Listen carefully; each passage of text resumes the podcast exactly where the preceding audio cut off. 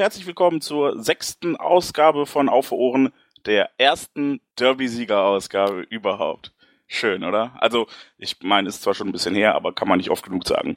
Ähm, wir sind wieder da, versprochen, noch vor dem Champions League-Spiel. Und äh, ja, mit mir dabei sind wie immer der aus dem Re-Recall genesene Volker. Hallo Volker. Hallo. Und natürlich auch äh, aus dem tiefsten Sauerland mit, naja, mäßiger Internetverbindung. Funny. Hallo Funny. Naja, sie pegelt sich ja dann doch immer noch irgendwann noch hoffentlich ein und lässt uns jetzt hoffentlich in Ruhe. Hallo. Ja, äh, worüber wollen wir denn heute sprechen, Fanny? Ja, wir haben wieder einiges auf der Agenda natürlich in dieser sechsten Derby-Sieger-Ausgabe. Äh, wir reden gleich über ein erstes Thema, was äh, du gleich noch besonders ankündigen wirst. Das lasse ich gerade mal an dieser Stelle noch ein wenig unbestimmt. Dann werfen wir natürlich einen Blick zurück auf die letzten Spiele, wobei wir da versuchen werden, das Ganze mal ein wenig kompakter zu gestalten, ein wenig, ähm, ja, schneller damit durchzukommen und uns nicht von Spiel zu Spiel zu hangeln und alles bis ins letzte Detail zu besprechen. Äh, dann haben wir auf Twitter mal ein bisschen rumgefragt, was ihr denn gerne hören würdet und nehmen uns da vielleicht mal die eine oder andere Frage raus von denen, die ihr eingeschickt habt. Äh, die obligatorische Schalte zu Malte ist natürlich auch dabei. Da geht es heute so ein bisschen um äh, die Jugend des BVB nochmal, weil da sich jetzt personelle Änderungen auf der Trainerposition ergeben haben und auch um die Lage der äh, U23 der Amateure, die äh, ja sehr abstiegsbedroht ist, immer noch akut. Und da wird uns Malte auch dann zum späteren Zeitpunkt noch etwas drüber erzählen. Und zum Abschluss gucken wir dann mal wieder auf die nächsten Wochen, auf das Champions League-Spiel vor allen Dingen, was ja am Mittwoch ansteht. Und auch das, was uns in der Bundesliga dann noch erwarten wird. Du sagst es. Ähm, neben den sportlichen Neuigkeiten mit dem Derby-Sieg, der sehr erfreulich war, gab es in den letzten Wochen beim BVB halt auch noch ein paar andere Sachen, die mich zumindest sehr froh und auch stolz gemacht haben, Teil dieses Vereins zu sein. Und dazu haben wir uns spontan einen Gast eingeladen, der vielen von euch vielleicht auch noch bekannt vorkommt. Ähm, die Stimme werdet ihr auf jeden Fall erkennen, sie ist sehr markant. Hallo Clemens. Tag auch. Mit ein bisschen Verzögerung, ja. Leicht. Ja, das äh, liegt am, am, schnellen Kölner Internet. Das, äh, ja, Köln ist also jetzt das neue Sauerland. Gespielt. Ja, genau. Noch schlimmer als im Sauerland. Mindestens. Clemens, ich möchte zwei Themen, aber eins hauptsächlich mit dir besprechen und das war ähm, die wunderschöne und von mir wirklich hochgeschätzte Aktion der Fanabteilung. Äh, kein Bier für Rassisten. Ich dachte die Premiere. Das äh, pst, pst, gleich. So, okay. Ja, schade. Ja, äh, die war toll. Ja, dann, äh, also kein Bier für Rassisten. Was genau, worum handelt es sich da? Was ist die Aussage? Wie ist das Ganze entstanden? Erzähl doch einfach mal so ein bisschen. Und erklär doch erstmal, warum du da was zu sagen kannst. Also, das hat jetzt Jens auch noch nicht erwähnt. Warum kennst du dich denn in dem Bereich aus?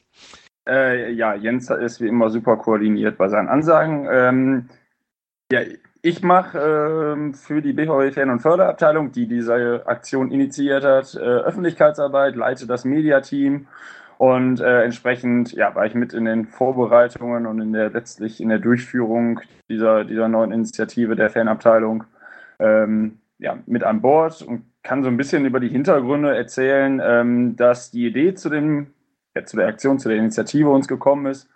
Ähm, vor, jetzt lass mich nicht lügen, irgendwann im Herbst letzten Jahres, ähm, als wir hier in Köln bei mir um die Ecke in meiner Stammkneipe saßen. Ähm, in dieser Stammkneipe werden seit geraumer Zeit Bierdeckel äh, mit der Aufschrift Kein Kölsch für Nazis verteilt. Ähm, und wir saßen da und irgendwie, irgendwann sagte Tobi Westerfellaus, ähm, das müssten wir eigentlich auch mal machen.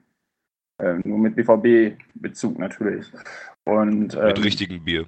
Mit, und mit richtigem Bier, genau. Ähm, nicht mit, mit Alkohol verdünntem Wasser.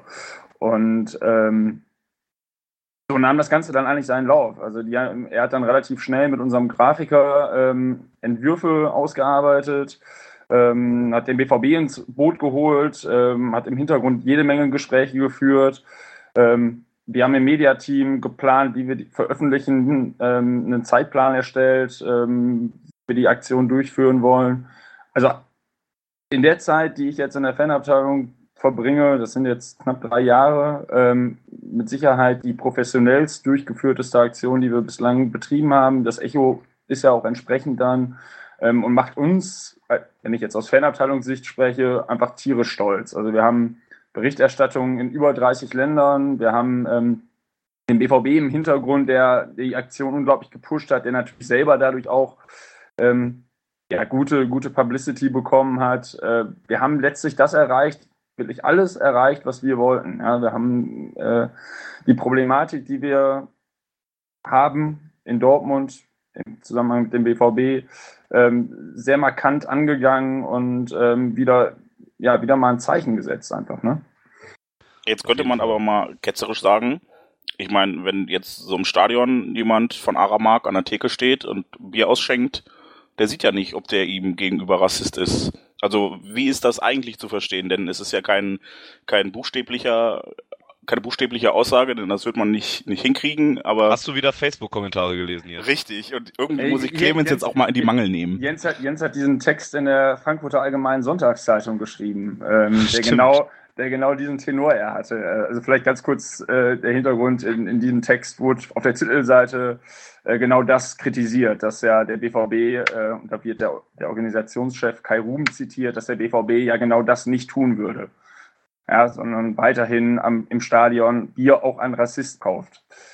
Ähm, gut, da kann man jetzt eigentlich nur sechs Sätzen und nichts verstanden zu sagen. Ähm, weil es natürlich so ist, dass wir, wir können ja keinen Gesinnungstest durchführen. Äh, der BVB hat eine Stadionordnung, wo er sein Möglichstes, vielleicht sein Möglichstes, da kann man jetzt vielleicht nochmal geteilter Meinung drüber sein, aber er, hat auf jeden Fall seine Regeln, so wer ins Stadion kommt ähm, und ab wann es zu deutlich ist, welche Position man vertritt, politischer Natur. Da werden schon gewisse Hürden gesetzt.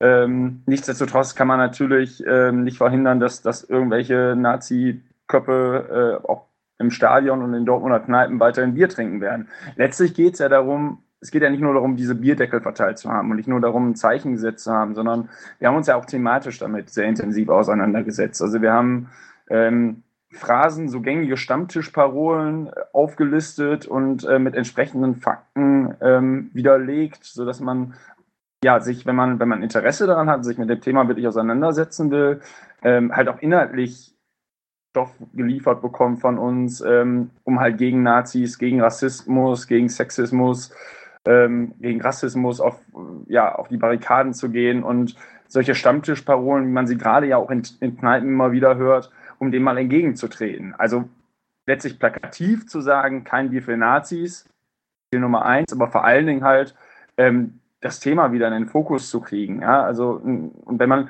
wenn man sich beim, bei Sky ähm, letztes Wochenende aus dem Stadion, äh, aus der Kneipe übertragen, die Stadion-Live-Sendung angeguckt hat. Da sitzt äh, so ein Nazi mit Thor Steiner Jacke im Hintergrund. Der Moderator spricht äh, das Thema an, äh, hält dabei den Bierdeckel hoch und du siehst, wie er den Kopf schüttelt und, und irgendwie wütend reinguckt. Äh, dann gucke ich mir das an und denke, jawohl, wir haben ja, wir haben, wir haben irgendwie auf beiden Seiten die, unsere Zielgruppe erreicht. Ja, den Nazis geht's auf, auf den Senkel, dass wieder mal eine Aktion von uns kommt, die irgendwie groß und überall in den Medien und, und in, in, in der Fanszene ein Thema ist. Und ähm, diejenigen, die sich rund um den BVB immer mehr und immer verstärkter gegen Rassismus einsetzen, die werden wieder mal bestärkt. Also rundum gelungene Sache. Das heißt, es war auch, also du hattest am Anfang gesagt, dass man die Idee ja so ein bisschen aus Köln dann auch hatte. Mhm. Das heißt, es war dann auch kein Zufall, dass das dann jetzt ausgerechnet auch an diesem Wochenende dann nochmal verstärkt darauf hingewiesen doch. wurde. Das war doch eher Zufall. Das, das okay. war auf jeden Fall Zufall. Also da muss man sagen, wir hatten einen sehr ambitionierten, einen sehr, sehr ambitionierten Zeitplan, den wir nicht wieder erwarten, nicht ganz umgesetzt haben. Ähm, wenn wir nach dem gegangen wären, wären wir, ich glaube, schon zwei Wochen eher raus gewesen. Nagelt mich jetzt nicht drauf fest. Ähm, haben wir uns ein bisschen verspätet, dass es dann gegen Köln wurde, passt dann irgendwie ganz cool. Aber ist Zufall. Okay. Ähm, wie sind die Aktionen so generell gelaufen? Ich habe so während der Entstehung habe ich immer nur mitgekriegt, dass es ja dann so kleine Gruppen gab oder mehrere mhm. Gruppen gab, die dann in die Kneipen gegangen sind in Dortmund, die alle verteilt haben und so. Äh, weißt du da genau, wie viele Leute ihr da ungefähr wart und wie viele äh, Bierdeckel ihr jetzt selbst sogar schon an den Mann gebracht habt, in irgendwelchen Zahlen mal zu nennen? Also wir haben, wir haben eine Million Bierdeckel erstmal bestellt. Ähm, wir haben noch zusätzlich ein paar Zehntausend, da wieder jetzt nicht auf die Zahl fest, ähm, durch einen BVB-Fanclub, den BVB-Fanclub International, der lustigerweise aber erstmal zu unserem Entsetzen drei Wochen oder zwei Wochen vorher schon mit einer ähnlichen Aktion um die Ecke kam und das auch direkt öffentlich machte. Ähm, so, die hatten, ich glaube, 30.000 Bierdeckel schon gedruckt gehabt. Die haben wir also dann, nachdem sie ihre Aktion in Rücksprache mit uns erstmal wieder zurückgenommen haben, die haben wir dann mit in unser Kontingent aufgenommen, haben wir auch noch verteilt. Also eine Million Bierdeckel plus die extra angefertigten Bierdeckel des Fanclubs. Ähm, davon haben wir jetzt mehrere hunderttausend bereits ähm, in der Stadt in, und Umgebung. Also es hat sich letztlich nicht nur auf Dortmund beschränkt, sondern es kamen Anfragen von Fanclubs, von Kneipen, von des BVB aus, aus der, ja, letztlich aus ganz Deutschland, äh, wo wir jetzt so nach und nach Bestellungen aufgenommen haben, bearbeitet haben, Bierdeckel rausgeschickt haben. Aber der Hauptfokus bestand äh, letztlich aus zwei Aktionen, zwei Verteilaktionen, wo, wie du gerade schon richtig sagtest, ähm, Gruppen aus dem Kreise der BVB-Fanszene und aus dem, aus dem Kreise der, der Fanabteilung ähm, und, und, und äh, ihre AGs ähm, losgezogen sind. Ich glaube, jeweils waren es knapp 50, 60 Leute an beiden Abenden.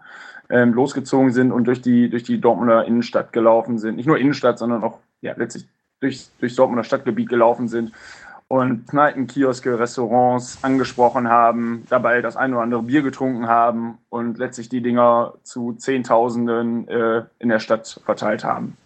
Wie war da die Resonanz von den Kneipiers?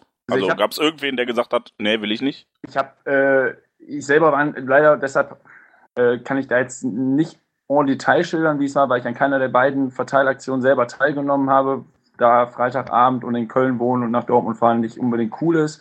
Ähm, letztlich, also war ich nicht dabei. Ich habe nur nachher eine Liste gesehen mit Kneipen, ähm, die besucht wurden und äh, wo halt die Verteilmengen drauf eingeteilt wurden. Und wenn ich das nur danach äh, so bewerten kann, dann gab es, glaube ich, kaum eine Kneipe, die sich dagegen verwehrt hat. Wurden sie euch also quasi aus der Hand gerissen, ja? Ja, definitiv. Also lustige, kann man eine ganz lustige Geschichte erzählen, zum Beispiel die bei vielen BVB-Fans bekannte Sonne ähm, in der Nähe der Möllerbrücke ähm, hat als eine der ersten Kneipen diese Bierdeckel von uns bekommen und wir waren dann äh, ein paar Tage später da und wunderten uns, warum sind denn hier die Bierdeckel nicht ausgeteilt? Ähm, sprachen dann den, den Inhaber darauf an und sagte, ja, die werden uns hier so aus den Händen gerissen, wir verteilen die jetzt nur noch an Spieltagen, äh, weil die sonst Angst haben, dass die sonst so schnell weg sind. Ähm, einfach ein ganz gutes Beispiel dafür. Also es gab ja auch jede Menge Fotos in den sozialen Netzwerken und äh, Rückmeldungen bei uns in der Fanabteilung, ähm, wo Leute Fotos geschickt haben mit den Bierdeckeln. Es ging also es ging schlicht und ergreifend durch die Wand, ähm, was, was, was die Reaktion angeht. Und ich kann mir vorstellen, dass die ein oder andere Kneipe da relativ schnell dann plötzlich äh, die, ich glaube, die haben Pakete bekommen zu je 3000, 4000 Deckel, ähm, dass sie relativ schnell weg waren. Deshalb legen wir jetzt ja auch nochmal nach. Schöne Sache so. auf jeden Fall. Ja. Was ist denn mit Leuten, die jetzt gerade äh, am Wochenende jetzt erst von dieser Aktion vielleicht mitgekriegt haben, dadurch, dass es ja jetzt nun mal sehr medial aufbereitet wurde? Äh, was ist mit Fanclubs, die jetzt sich da auch ein bisschen hinterstellen wollen, mitmachen wollen, sich beteiligen wollen? Was haben die denn für Möglichkeiten? Also ich habe es ja vorhin schon mal erwähnt, ja, ähm, nehmen Bestellungen entgegen. Das haben wir auch ähm, auf unserer Kampagnenseite, ähm, Website erwähnt. Äh, man kann also uns anschreiben per E-Mail, äh, info at bvb-fanabteilung.de ähm, und an, anfragen. Wir können nicht garantieren, dass wir alle Bestellungen bearbeiten können. Es sind also schlicht und ergreifend zu viele und ähm, letztlich zeichnet sich die Fanabteilung ja dadurch aus, dass, dass die Arbeit ehrenamtlich erledigt wird. Und man muss sich wirklich die Dimension vorstellen, in denen uns da die Anfragen erreicht haben, von Privatpersonen, von Fanclubs, von auch anderen Organisationen, die ganz gerne und Kneipen, die diese Dinger jetzt verteilen wollen. Wir versuchen da so viel wie möglich zu bearbeiten und sind auch gewillt, notfalls nochmal nachzubestellen. Ähm, wie das jetzt aber en Detail noch aussieht, ist, ich weiß, dass auch im Hintergrund noch Gespräche laufen, ähm, ob man die Dinger vielleicht irgendwie mal zu kaufen kriegen kann. Ähm, da kann ich aber wirklich, also wir haben, wir haben einen Plan, der jetzt das Thema immer weiter ähm, im Fokus halten soll. Äh, es wird also in den nächsten Wochen weitere Aktionen geben zu dem Thema ähm, und dann halt auch entsprechend Informationen, die man eventuell ähm, auch an anderer Stelle und zu anderen Zeitpunkten äh, noch selbst an, an Bierdeckel ähm, zu keinem Bier für Rassisten kommen kann. Sehr schön. Also wirklich sehr schön. Ich möchte mich an dieser Stelle in aller Form bedanken für die Aktion, finde ich super. Ähm, ich denke, ich spreche da im Namen von uns allen, auch von schwarzgelb.de. Habt ihr So top gemacht. Absolut, ja. Und ähm, ich möchte unseren Hörern nochmal die von Clemens eben erwähnte Webseite ans Herz legen mit Antworten auf Stammtischparolen www.bvb.de Schrägstrich kein Bier für Rassisten mit UE einfach eingeben und wenn ihr irgendjemanden hört, der sagt, ja, das wird man ja wohl nochmal sagen dürfen, ne, dann sagt ihr dem, ja, ist aber scheiße, was du sagst, ne? Und habt auch Argumente. Kannst du ja sagen, aber dann bist du halt scheiße, ne? Sehr schön. Also danke dafür, Clemens. Und äh, jetzt möchte ich dann auch noch direkt Danke sagen an drei weitere Leute, die diese Woche dann ein Projekt zum Abschluss gebracht haben, was ich auch bewundernswert man fand. eine Überleitung. Sorry, Stark, da werde ne? ich ja unsachlich. Also so eine Überleitung hast du früher nie hinbekommen. Du, Sensationell. du hörst uns, glaube ich, zu selten. Ich Der hat von mir so gelernt, weißt du? Ich habe das jetzt fünf Ausgaben lang gemacht und jetzt hat er so langsam, kann er es auch selber schon. Ich bin Ah. stolz darauf. auf Ja. Jedenfalls möchte ich Danke sagen an äh, Janni, an Marc und an Gregor für äh, Franz Jacobi und äh, ja die Wiege, nein, am Borsigplatz geboren, die Wiege des BVB. Wie fandest äh, du denn den Film? ja, leider ähm, war von dem Podcast-Team kein äh, Mitglied bei der Premiere. Aber deshalb können wir Clemens ja jetzt direkt als Gast weiter benutzen und ihn mal fragen, wie er den Film fand. Gut. Danke, Clemens. Schönen Abend noch.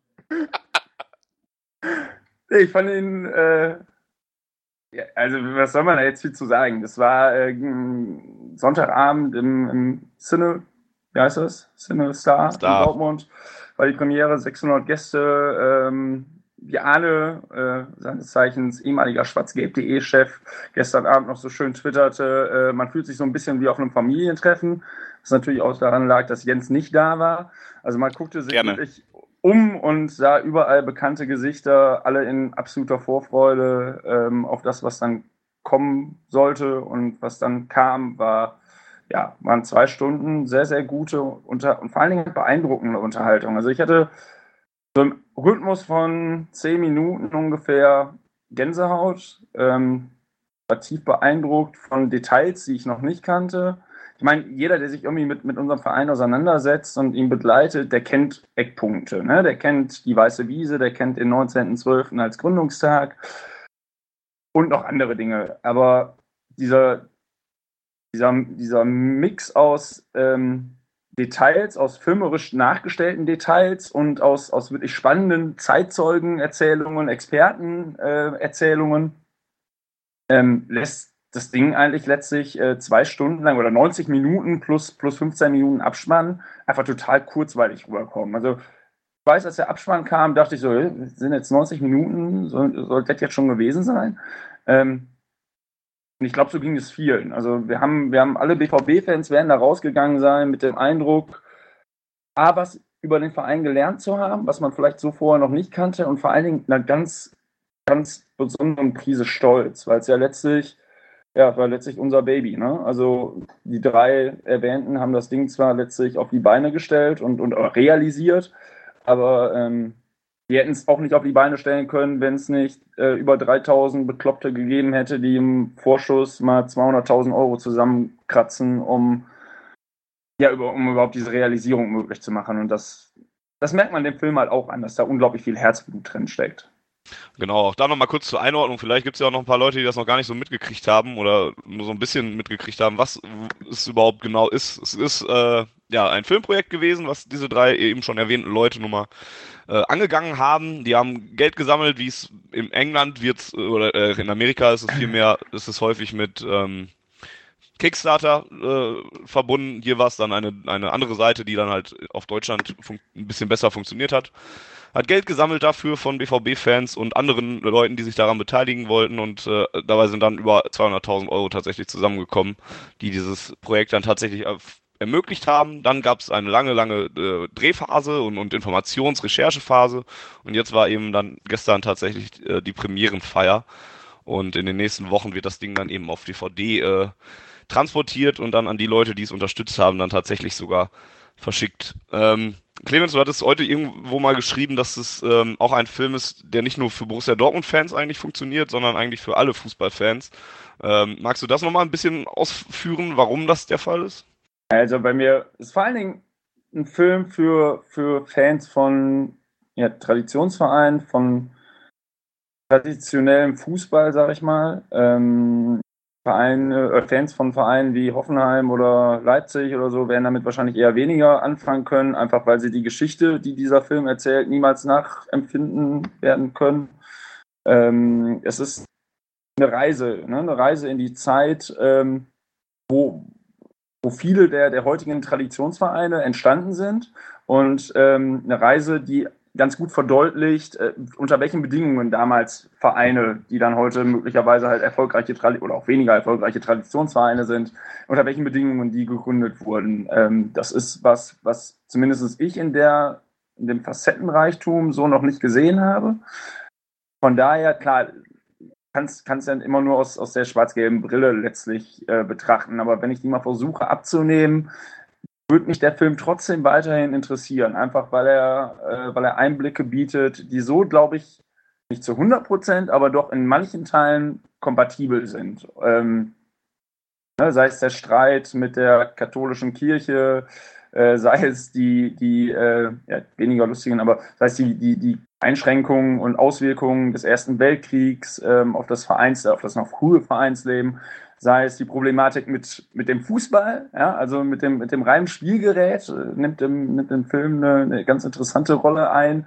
Ähm, es sind alles, werden alles Probleme sein, die, die sich auch andere Vereine, die sich auch anderen Vereinen gestellt haben werden. Und äh, von daher einfach ja, hochspannend, äh, mal diese, diese Reise zu begehen und äh, sich anzugucken, wie Franz Jacobi für den BVB, aber wahrscheinlich auch andere Vereinsgründer zu der Zeit äh, geschlagen haben und was halt letztlich dann das, das Ergebnis dessen ist, was sie da geleistet haben.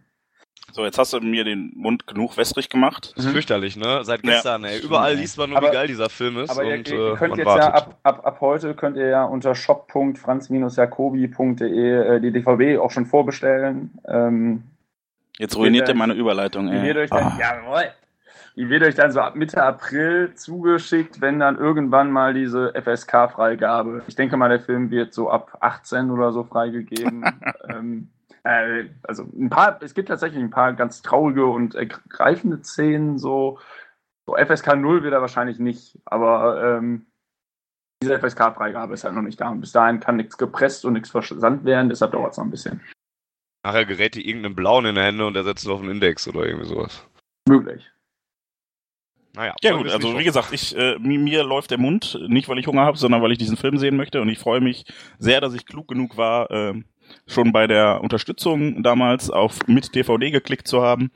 Äh, wer dumm genug war, das nicht zu tun und das jetzt bereut, hat, wie Clemens gerade sagte, die Möglichkeit unter shop.franz-jacobi mit c.de sein eigenes Exemplar zu bestellen. Und von allem, was ich gehört habe, und ich habe viel gehört, leider, kann ich euch den Film wirklich nur ans Herz legen und äh, ja, gönnt ihn euch, wenn ihr Dinge erfahren wollt, die ihr noch nicht wusstet. Und ich glaube, da gibt's vieles, was selbst äh, die Historienversessenen unter euch und unter uns noch nicht wussten. Und äh, ich glaube, das ist ein sehr, sehr schönes Stück BVB-Geschichte und an dieser Stelle wirklich gerne nochmal der Dank an äh, die drei Erdenker und Macher und an alle Beteiligten. Ich glaube, wie viel waren es? 250 letzten Endes, die mitgewirkt haben. Herzlichen Dank, dass ihr sowas Tolles so auf die Beine gestellt habt mit Fanmitteln und aus, aus Fankreisen und ich bin schwer beeindruckt. Herzlichen Dank.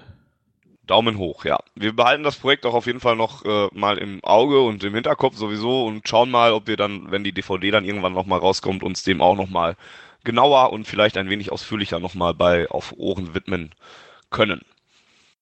So, Clemens, jetzt bist du, hast du es jetzt auch hinter dir. Kurz was gedankt.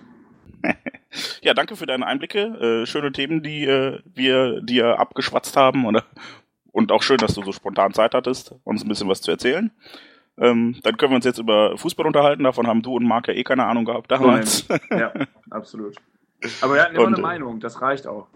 Ja, wie im Doppelpass, ne? Keine ja. Ahnung, aber eine Meinung. Du, da saß doch, wer, wer, saß äh, am Wochenende da? Hier, der von der SZ, der hatte auch keine Ahnung. Was, der ich alte Mann? guck den Kram nicht. Ach so, ja, ich auch nicht. Egal. Viel Spaß noch. Dankeschön, Clemens. Tschüss. Auf. Dank. Okay, dann gehen wir weg von diesen Themen, die abseits des Platzes stattgefunden haben und kehren zurück auf das, was zählt, auf den grünen Rasen, auf die Plätze in der Bundesliga und der Champions League und kehren zurück zum Sportlichen, zum Rückblick auf die vergangenen Spiele. Da gab es dann ja doch wieder einige, die uns mal haben Freude taumelnd durch die Gegend laufen lassen, mal äh, uns ein wenig gelangweilt haben und bei denen es manchmal dann auch gar nicht so viel gab. Es gab wieder ein paar Bundesligaspiele und äh, ja, auch ein Champions League-Spiel, was wir besprechen wollen, und ein DFB-Pokalspiel natürlich auch. Wie gesagt, wie eingangs erwähnt, aber versuchen wir es einmal ein wenig kürzer zu halten. Ähm, Volker, du warst die letzten Minuten so still, du sollst ja auch noch zu deinem Redeanteil kommen. Ähm, ganz billige Frage. Was war denn dein Highlight der letzten Wochen? Oh Gott. Das ist wirklich eine schwere Frage. Aber das 0-0 jetzt gegen Köln, das war schon, das war schon allerhöchstes taktisches Niveau, muss ich sagen, von beiden Teams. Da konnten äh, man sich gut was abgucken. Also muss man ehrlich sagen. Nein, natürlich das Derby, was sonst. Äh, haben wir sie mal richtig schön lang gemacht, die Blauen. Äh, wie man sich das halt so jahrelang erträumt. Denn dass die mal gar kein Land sehen, 90 Minuten an die Wand gespielt werden. Ja, so müssen Derbys sein.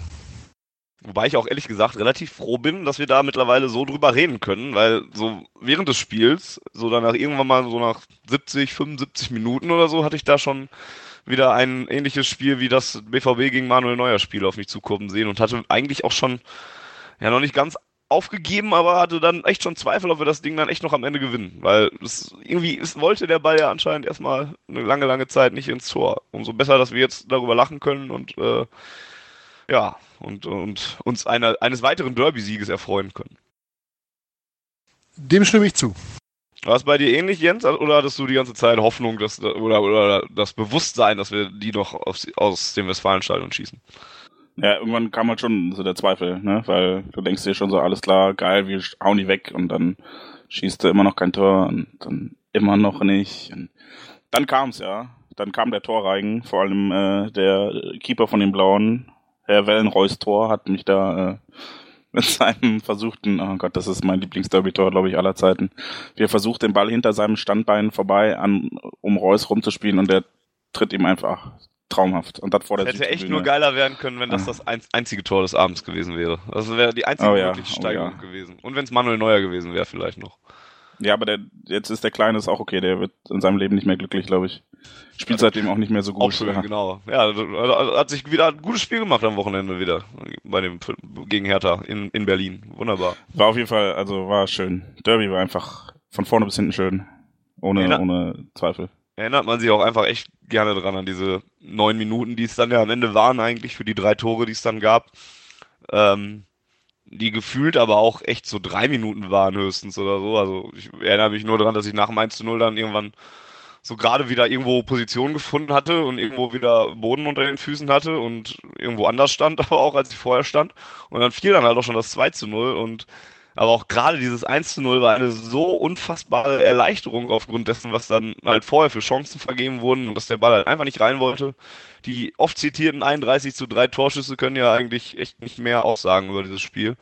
Ähm, ja, aber, aber diese Erleichterung von dem 1 zu 0, das war schon auf jeden Fall eine Erinnerung daran, äh, wie geil Fußball eigentlich ist. Oder wie geil Fußball sein kann. Das Positive an dem Spiel war ja auch, es war von vier Bundesliga-Siegen in Folge, also es war der vierte Bundesliga-Sieg in Folge zu dem Zeitpunkt. Mit, lass mich nicht lügen, 16 Toren. Ähm, selber geschossen. Und äh, das Traurige ist, dass das der letzte Bundesliga-Sieg war bisher. Und das ist dann jetzt, glaube ich, auch so ein ganz guter Punkt, über den wir mal, mal sprechen können. Also wir hatten nach dem Spiel Freiburg und nach dem Heimspiel gegen Fre äh, Mainz die Frage gestellt, ob das jetzt die Wende ist. Ich würde das jetzt dann nach diesem berauschenden Derby-Sieg generell mit Ja beantworten, denn wir sind ja schon ein paar Punkte von den Abstiegszone, äh, von der Abstiegszone weg. Aber, jetzt kommt das große Aber, ne? Ich habe ja nichts gegen, egal. Aber ähm, die letzten äh, drei Pflichtspiele waren das in Summe, waren jetzt dann auch nicht mehr ganz so berauschend. Da war das Pokalspiel in Dresden, das zwar gewonnen wurde, aber auch nicht unbedingt guter Fußball geboten wurde und äh, souverän war es jetzt auch nur bedingt. Mit 2 zu 0 beide Tore durch Immobile übrigens. Und ja, da darf danach. man auf jeden Fall auch hinterfragen, ob das Spiel dann tatsächlich so locker dann doch noch läuft, wenn äh, Immobile dann nicht als Wiedergutmachung für den Ellbogenstoß da Anfang der zweiten Hälfte da den Ball so schön in Laufspiel kriegt, ne? Also weiß man auch nicht dann. Richtig, also das war ein ziemlich mieses Spiel und den Klassenunterschied hat man auch nur bedingt wahrgenommen. Und seitdem dann auch zwei Spiele in Hamburg und jetzt zu Hause gegen Köln, beides 0-0, wo man dann das Positive, was man sehen möchte, ist sicherlich kein Tor kassiert und zwei Punkte geholt. Im Abstiegskampf ja immer noch wichtig. Auf der anderen Seite aber auch echt keine schönen Spiele. Und das ist so das, was bei mir eher hängen geblieben ist. Ich meine, der Derby-Sieg ist uns ein halbes Jahr nicht zu nehmen und das war ein Fußballfest. Aber seitdem ist dann auch so ein bisschen Ebbe. Woran liegt das denn, Volker? Ebbe Sand? No. nee, an dem lag's nicht. Äh, woran liegt's?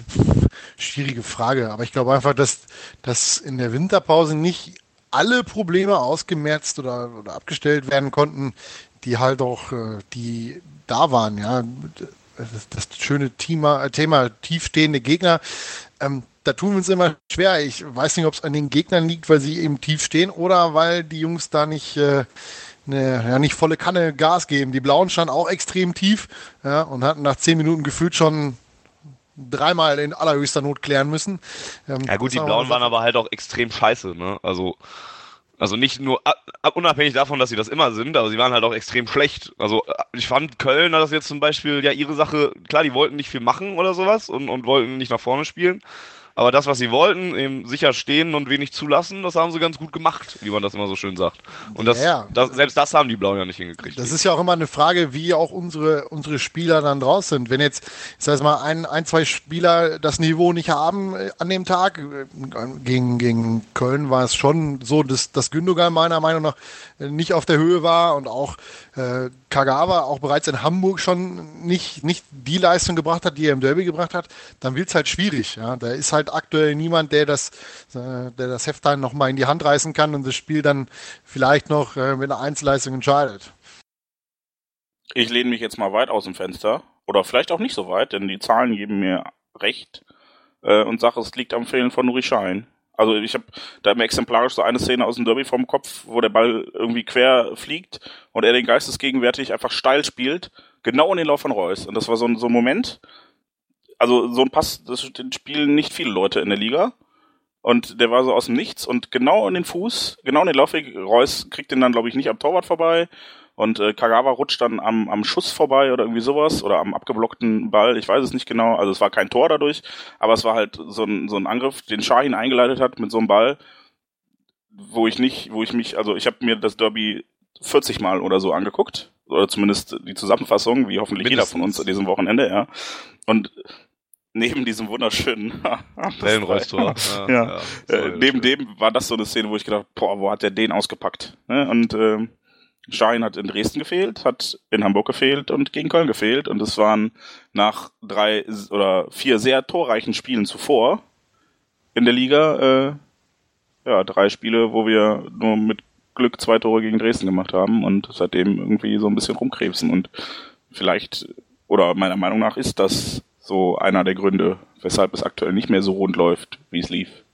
Das ist ja der Punkt, den ich meine, dass eben halt ähm, nicht alle Probleme ausgemerzt werden konnten. Ja, das ist dann auch natürlich ein gewisses spielerisches äh, Defizit, was eben dann herrscht, wenn, wenn ja, so ein wichtiger Mann wie Nuri Schein äh, nicht da ist. Wobei ich die Statistik, die ich gestern gelesen habe, ähm, man, wenn man, wenn man ihn spielen sieht und ihn vergleicht mit der Meistersaison, hat man immer so das latente Gefühl, dass der nicht auf dem Niveau ist, was er damals hatte. Mhm. Ja, die Zahlen sagen was völlig anderes, was wahrscheinlich daran liegt, dass er deutlich weniger Tore schießt und auch den, sagen wir mal, den, den letzten Pass vor dem Tor nicht gibt, sondern den vorletzten. Und das fällt halt nicht so auf. Also ich war sehr überrascht, dass er tatsächlich diesen großen, ja, wie die, die Amerikaner immer schon so, so schön sagt, Impact hat bei der ganzen Thematik. Ist auf jeden Fall echt interessant, weil, weil gefühlt ist es ja auch gerade von, von Fans anderer Vereine oder von äußeren Beobachtern hört man das relativ oft, dass Nuri Schein jetzt ja nicht derjenige ist, der da vor ein paar Jahren mal in Dortmund gespielt hat, sondern ein bisschen anders ist und, und, und, und die Form auch noch nicht wiedergefunden hat oder so. Aber die Statistik, die du gerade angesprochen hast, die, ich habe die gerade vor mir, dann kann ich sie auch gerade mal vorstellen. Äh, Nuri Sahin hat seit seiner Rückkehr zum BVB 56 Spiele gemacht in Schwarz-Gelb. Äh, dabei hat der BVB 36 Siege, 9 Unentschieden und 11 Niederlagen äh, geholt. Das sind mal, ja, lockere, gute zwei Punkte pro Spiel. Äh, ohne Schein hingegen hat der BVB 20 Spiele bestritten, von denen gegen fünf äh, gab es fünf Siege, fünf Unentschieden und zehn Niederlagen. Ähm, und eben ein Punkt pro Spiel. Und das ist dann ja doch schon eine deutliche äh, Statistik. Klar, damit muss man immer ein bisschen vorsichtig sein, weil da gibt's ja immer wieder, es sind halt Zahlenspiele im Endeffekt, aber es ist auf jeden Fall nicht von der Hand zu weisen, dass, dass Nuri Schein vielleicht wichtiger für die Mannschaft ist und für die Startelf ist, ähm, als man das vielleicht so im ersten Moment erstmal denken könnte. Ja, also ich fand gerade letztes Jahr, da ist das äh, gar nicht, also wie, wie ihr sagtet, da haben viele gesagt, äh, der spielt halt nicht wie 2011, aber ich fand ihn enorm wichtig, weil Gündogan ja jetzt wirklich dann fast zwei Jahre, ja nicht ganz zwei Jahre, aber anderthalb Jahre gefehlt hat. Er war halt auch immer da vor allem Dingen, ne? Also das ja, war mehr so der Punkt, den man also angeführt also, hat. Ne? Schein hat echt, ist ja auch teilweise auf dem Zahnfleisch gelaufen letzte Saison und da hat man es dann auch gemerkt. Und äh, jetzt hat er auch relativ lange gefehlt und das hat man leider auch gemerkt, glaube ich, anhand der Tabelle. Und ähm, ja, es ist, war, glaube ich, bei seiner Rückholaktion auch von Anfang an geplant, ihn zusammen mit Gündogan spielen zu lassen, denn ich glaube, das ist der Punkt, warum Schein nicht mehr so auffällt, ist, dass er halt eine, eine etwas defensivere Rolle, eine etwas abwartendere Rolle spielt als vorher. Denn vorher, 2011, ist er dann halt wirklich auch, war er so das Bindeglied zwischen offensiver Reihe und defensiver Reihe und jetzt ist er für mich eher so der Staubsauger während Gündogan das Bindeglied ist, der halt auch mal zwei, drei Schritte nach vorne geht noch, während Schein hinten bleibt. Wobei sich die beiden ganz gut abwechseln, aber das ist mehr so meine Interpretation und dann fällt man halt nicht so auf, wie wenn man äh, alleine im Mittelfeld die Fäden zieht, weil man so einen Abräumer wie Sven Bender neben sich hat. Ja, Schein ist jetzt anscheinend, also war heute immer noch nicht im Training, wird dann wohl keine Option für Turin sein. Ähm, Vielleicht am Wochenende dann mal langsam wieder, wäre auf jeden Fall nicht schlecht, weil man Hannover, äh, da kommen wir nachher dann auch nochmal zu, ähm, sicherlich ähnlich erwarten kann, ähm, wie, die, wie die Mannschaften äh, HSV und Köln, die, gegen die wir aufgetreten sind jetzt zuletzt. Ähm, was aber auch wirklich nun mal echt, ja, schockierend, faszinierend irgendwo auch oder bedenklich, alles zugleich ist ist halt echt, dass der BVB so arge Probleme damit hat, irgendwelche Chancen gegen tiefstehende Gegner zu erarbeiten. Und das ja auch schon seit so langer, langer, langer Zeit. Und egal wer jetzt spielt, ob da jetzt Aubameyang vorne drin steht äh, oder Immobile, der dann nochmal eingewechselt wird, da, da, da kommt dann trotzdem nicht ganz so viel bei rum. Am, am Samstag gegen Köln hatte ich das Gefühl, dass, dass vieles nach dem äh, nach den Einwechslungen von Kuba und Kampel nochmal, die ich übrigens Kuba und Kampel, ne, das sind zusammen Kumpel, ne, also. Boah. äh, Ja, du weißt sollte, schon, dass, dass sollte man sich schon mal im Hintergrund behalten. Äh, im du weißt, wer der Kumpel und Malocha Club ist, ne? Ja, ja, aber nein. Das, also das, das, das gilt auch noch bei uns. Jedenfalls hatte ich da das Gefühl, dass es ein bisschen besser wurde und die ein bisschen frischen Wind reingebracht haben. Aber am Ende gab es ja jetzt auch nicht mehr so große, krasse Chancen. Gibt es da irgendeine Lösung für, für diese Tatsache, dass der BVB es einfach nicht hinkriegt? Woran liegt das? Dass man da einfach keine Kreativität hat. Also die Leute, die da auf dem Platz stehen, die sind ja durchaus in der Lage, Fußball zu spielen und auch eigentlich kreativ zu sein. Warum kriegen die es denn gegen solche Mannschaften dann nicht auf die Kette, sich da mal die eine oder andere Torchance zu erarbeiten? Volker, hast du da eine Antwort drauf? Ich überlege gerade, welcher Verein in der Bundesliga, der über uns steht oder sagen wir mal ein sportlich gleiches Niveau hat, diese Probleme nicht hat. Der FC Bayern hat sie nicht, weil der FC Bayern im Grunde auf jeder Position Weltklasse-Spieler hat, aber ansonsten hat die eigentlich jeder. Ich wüsste jetzt keinen, der jeden Gegner in den unteren Tabellen Drittel an die Wand spielt. Ähm, ich glaube, das hat viel mit dem Personal zu tun. Ähm, das ist einfach, ja, sie haben ein gutes Bundesliga-Niveau. Es gibt aber auch Spieler natürlich wie, wie Reus, die, die Weltklasse-Niveau haben, aber zum Beispiel der Kollege Schmelzer hat ein äh, gutes Bundesliga-Niveau, aber es reicht ihm halt nicht, alle drei Tage Top-Leistung abzurufen äh, auf dem Niveau, wie es beispielsweise bei Bayern ein David Alaba macht oder ein, ein äh, Philipp Lahm, wenn er, wenn er fit ist. Das ist halt einer der Unterschiede, warum das bei uns nicht so funktioniert und wie die Gegner nicht äh, reihenweise an die Wand klatschen, wie es die Bayern machen. Ähm, auch in den Meisterjahren gab es immer mal wieder diese Spiele, wo man, äh, wo man sich unglaublich schwer getan hat. Äh, ich erinnere an das 1-1 gegen Kaiserslautern, glaube ich, oder gegen Düsseldorf. Da haben wir auch mal zu Hause nur unentschieden gespielt. Das sind halt so Spiele, äh, wo es dann auch zum Teil aufs Personal ankommt, was wir nicht haben. Was ich persönlich jetzt nicht so dramatisch finde. Ich finde, man, man sollte auch einfach nicht vergessen, dass wir nach wie vor eine unfassbar schlechte Hinrunde gespielt haben und da sicherlich auch noch nicht so das volle Selbstvertrauen wieder da ist. Ich meine, klar, so ein Derby-Sieg müsste eigentlich dazu beitragen und er hat vielleicht auch für einige Fehlleistungen entschädigt. Aber es ist ja trotzdem noch nicht so, dass die Mannschaft jetzt hier rumläuft und sagt, geil, wir sind Zweiter und äh, spielen alles an die Wand. Also das, die Form stimmt halt bei vielen immer noch nicht und ich möchte halt jetzt, also klar, die, die Punkte technisch hatten wir die Wende vielleicht, aber ich glaube, so vom Kopf und auch von der Form sind wir noch nicht wieder auf dem, auf dem Superweg nach oben. Und das die ist Spieler, vielleicht auch ganz gut. Die Spieler haben auf jeden Fall auch so ein bisschen eingenordet, ne? das würde ich auch sagen. Also gerade nach dem Derby ähm, hörte man ja oft dann schon wieder, hier Champions League ist noch drin oder sowas. Und, äh, ja gut, den Witz habe ich auch gebracht, aber alle haben mir das für ernst abgekauft. oder zumindest Europa League und so, ne? Also ja, ich muss auch sagen, ich habe da auch mal geguckt, wie groß der Abstand noch ist, aber trotzdem immer noch, eigentlich gucke ich immer noch erstmal nach unten und gucke, wie viel da noch Luft ist oder sowas. Aber dafür waren die beiden Spiele vielleicht echt ganz gut. Man darf halt nicht davon, oder man darf halt nicht denken, dass jetzt einfach alles wieder normal ist beim BVB. Die, die Hinrunde war halt echt schlecht und es wäre blauäugig zu denken nach den vier Siegen, ähm, dass man da jetzt auf einmal jetzt auch in Hamburg da jetzt auf einmal das Spiel raushaut und die 5-0 wegputzt, wie die Bayern das machen. Haben Oder? sie aber nicht. Es waren acht. Nee, Bayern hat in Hamburg 0-0 gespielt. Ach so, ja gut, in Hamburg, ja, aber das dafür das andere dann. Die haben sich halt, die haben die, die Tore für die beiden Spiele ein bisschen unpassend aufgeteilt. Ähm, ja, jedenfalls darf man nicht denken, dass das jetzt einfach so dann weiterläuft. Und ich glaube, für die beiden Spiele waren dann echt mal ganz gut, um da zu merken, ja, okay, wir gucken echt mal vielleicht dann doch besser von Spiel zu Spiel und hoffen, dass wir jetzt in Hannover was mitnehmen können oder so. Und, und rechnen dann am Ende dann ab. Wenn wir vielleicht irgendwann mal 40 Punkte haben, können wir mal gucken, was, was sonst so geht nach vorne noch oder so. Aber ansonsten ist es tatsächlich so, dass da jetzt vielleicht auch echt keine Wunderdinge mehr erwarten werden sollten. Da greife ich jetzt direkt mal, du hast es eben angesprochen, wir wollten euch bei Twitter ein bisschen besser einbeziehen und da hat der Tobi mit Unterstrich dazwischen und einer Null statt O äh, uns gefragt, ob der fehlende Erfolg jetzt vielleicht sogar gut ist, damit man die Hinrunde nicht nur als Ausrutscher sieht und die Frage gestellt, ob wir jetzt eigentlich nur noch gegen schlechte Mannschaften oder schwache Gegner gewinnen können. Naja, wenn wir nur noch gegen schwache Gegner gewinnen würden, hätten wir gegen HSV gewonnen. Und ja, aber der HSV war ja nicht schwach. Er hat uns ja mit harten Mitteln, vielleicht auch überharten Mitteln, aber gute, also die haben gut Paroli geboten. Wie du eben sagtest, die machen das, was sie machen wollen. Du hast es über Köln gesagt, beim HSV war es jetzt sicherlich nicht anders. Die wissen halt, was sie gegen uns tun müssen. Dann packt man halt mal den Ellbogen aus oder tritt hier ein bisschen fest dazu.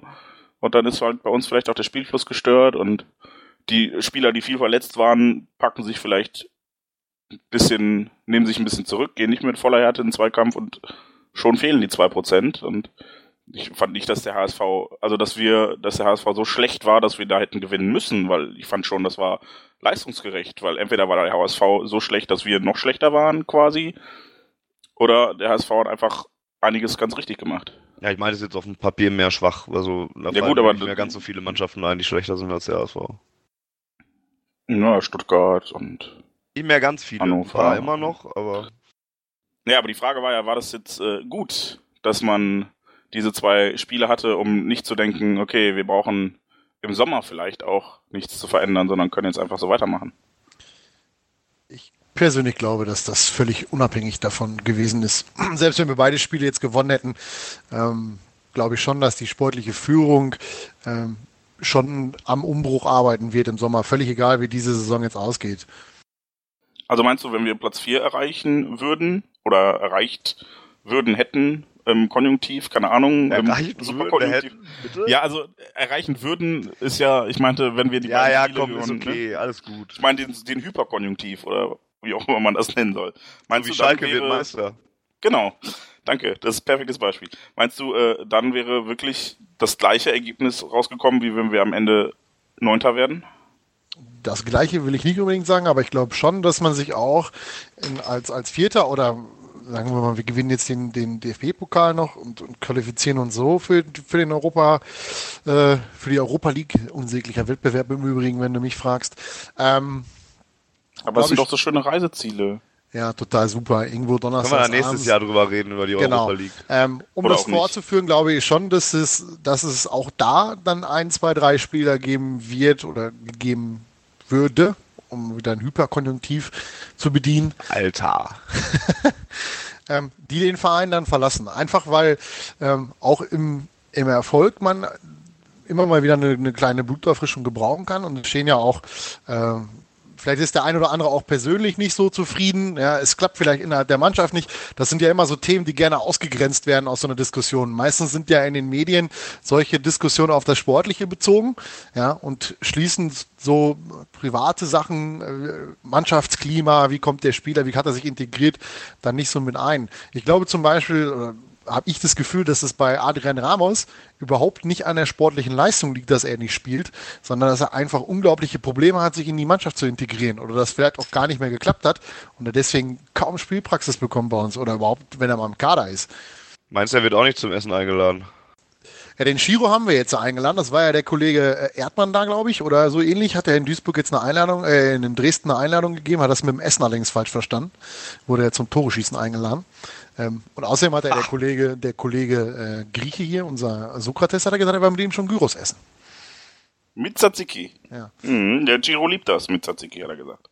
Kann ich nachvollziehen. Aber kommen wir Ähm, vom Bulle ich- über ich- ich Westen seh- wieder weg. Ich sehe das jedenfalls so, so ein bisschen ähnlich wie Volker, was das angeht, dass man jetzt da jetzt nicht aus, aufgrund dieser beiden Unentschieden da jetzt auf einmal äh, jetzt komplett die Wende in der Planung an äh, sieht, was, was den Sommer angeht. Ich glaube, dass auch gerade unsere sportliche Abteilung das schon alles relativ weit auch aufgearbeitet haben wird und dass da auch schon viel für den Sommer geplant wird und dass es da relativ unabhängig davon, was jetzt am Ende rauskommt, da da Entscheidungen geben wird gegen man, also gegen manche Spieler, dass die da vielleicht dann verkauft werden, ausgeliehen werden, wie auch immer, ähm, dass da umgestellt wird, dass da nur mal Spieler den Verein verlassen werden. Das ist relativ unabhängig.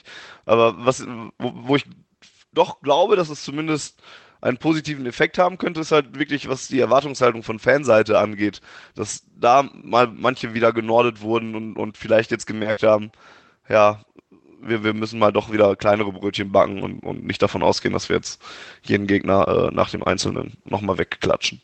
Da bin ich mir gar nicht so sicher. Also es gab Pfiffe im Spiel. Ich weiß nach dem Spiel genug, nicht. ja. ja. Aber im Spiel, als dann, ich kann es an der Szene fast, also ich will nicht sagen, ich kann es verstehen, aber in der Szene habe ich mich auch geärgert, weil es war echt ein, äh, gegen Köln ein sehr vielversprechender Konterangriff, wo man endlich mal den Platz gehabt hätte, den man vorher nicht hatte.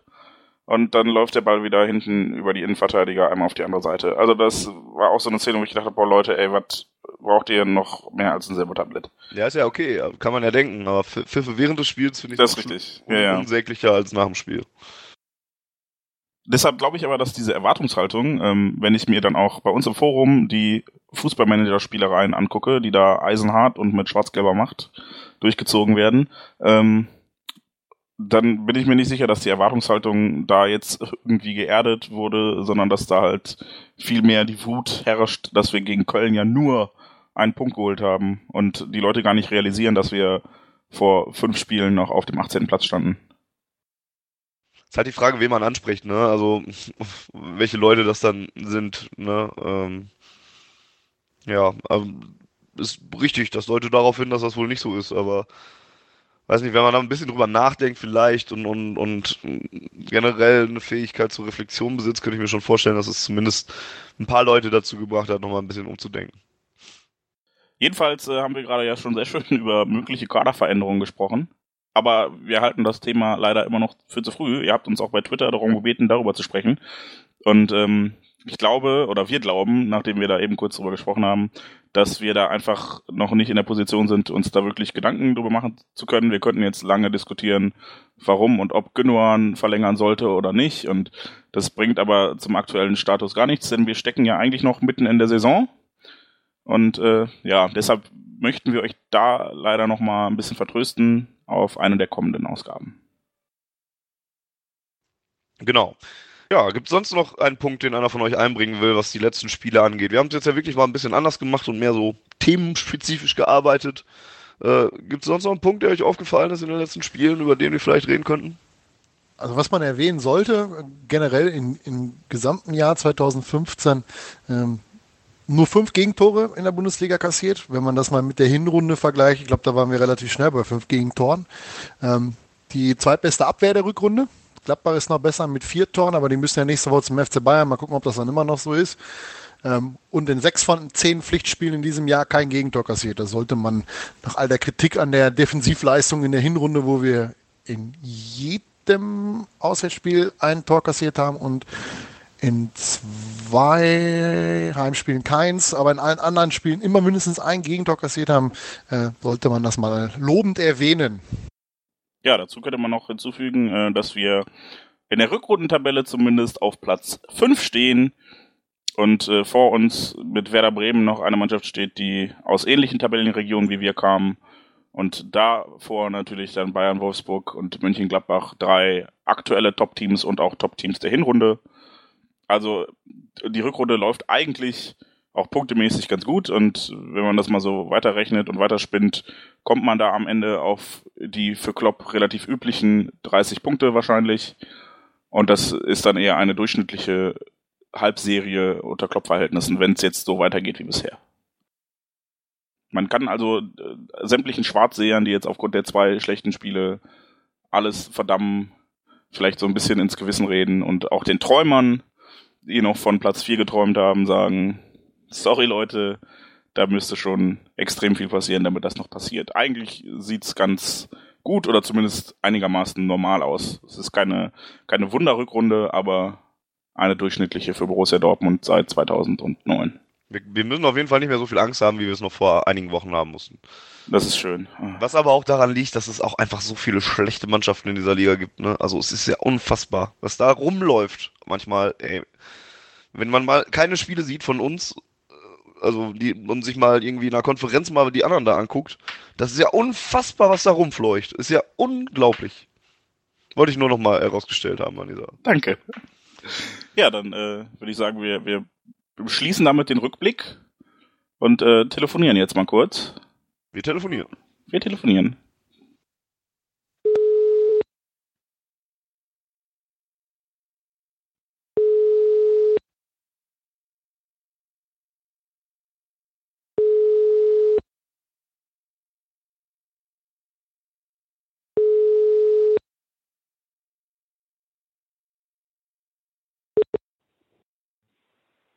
Hallo und guten Tag. Äh, leider bin ich momentan nicht. Alles da! das müssen wir auf jeden Fall aufnehmen. Ich rufe dann schnellstmöglich zurück. Danke und bis dann. Schön. Das ist großartig. Also das muss auf jeden Fall in den Podcast rein. Geht gar nichts. Das muss da rein.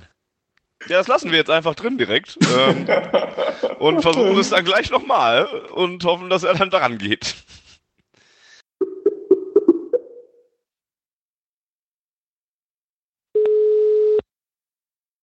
Muss gerade noch die Welt retten wahrscheinlich. Oder irgendwie anpöbeln. Hallo? Da ist er doch. Da ist Hallo, er doch. geht er. Hallo Malte. Hallo. Sind wir schon auf Sendung oder ist das nur das Vorgespräch? Nein, Ja, wir sind schon die dran. Sendung. Und, und auch der Versuch, Ah. dass wir gerade dich angerufen haben und du nicht drangegangen bist, ist auch dran. Ah, okay. Ja, auch einmal sind wir muss man aufs Klo.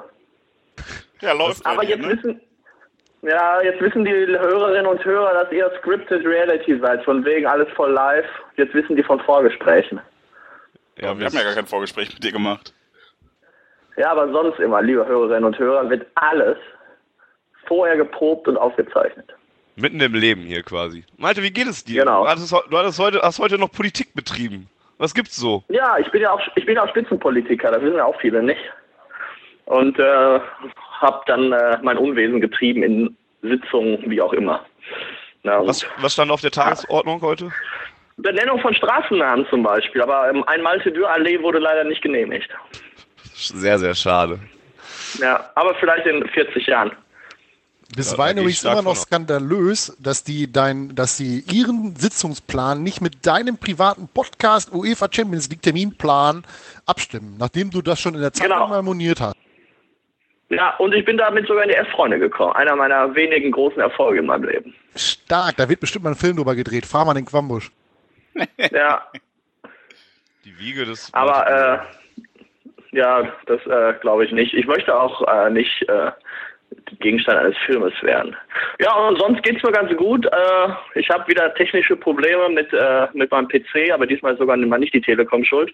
Und ich muss ja noch Unterricht vorbereiten für morgen und naja, im Notfall heißt es dann halt, was haben wir letzte Stunde gemacht. Ne?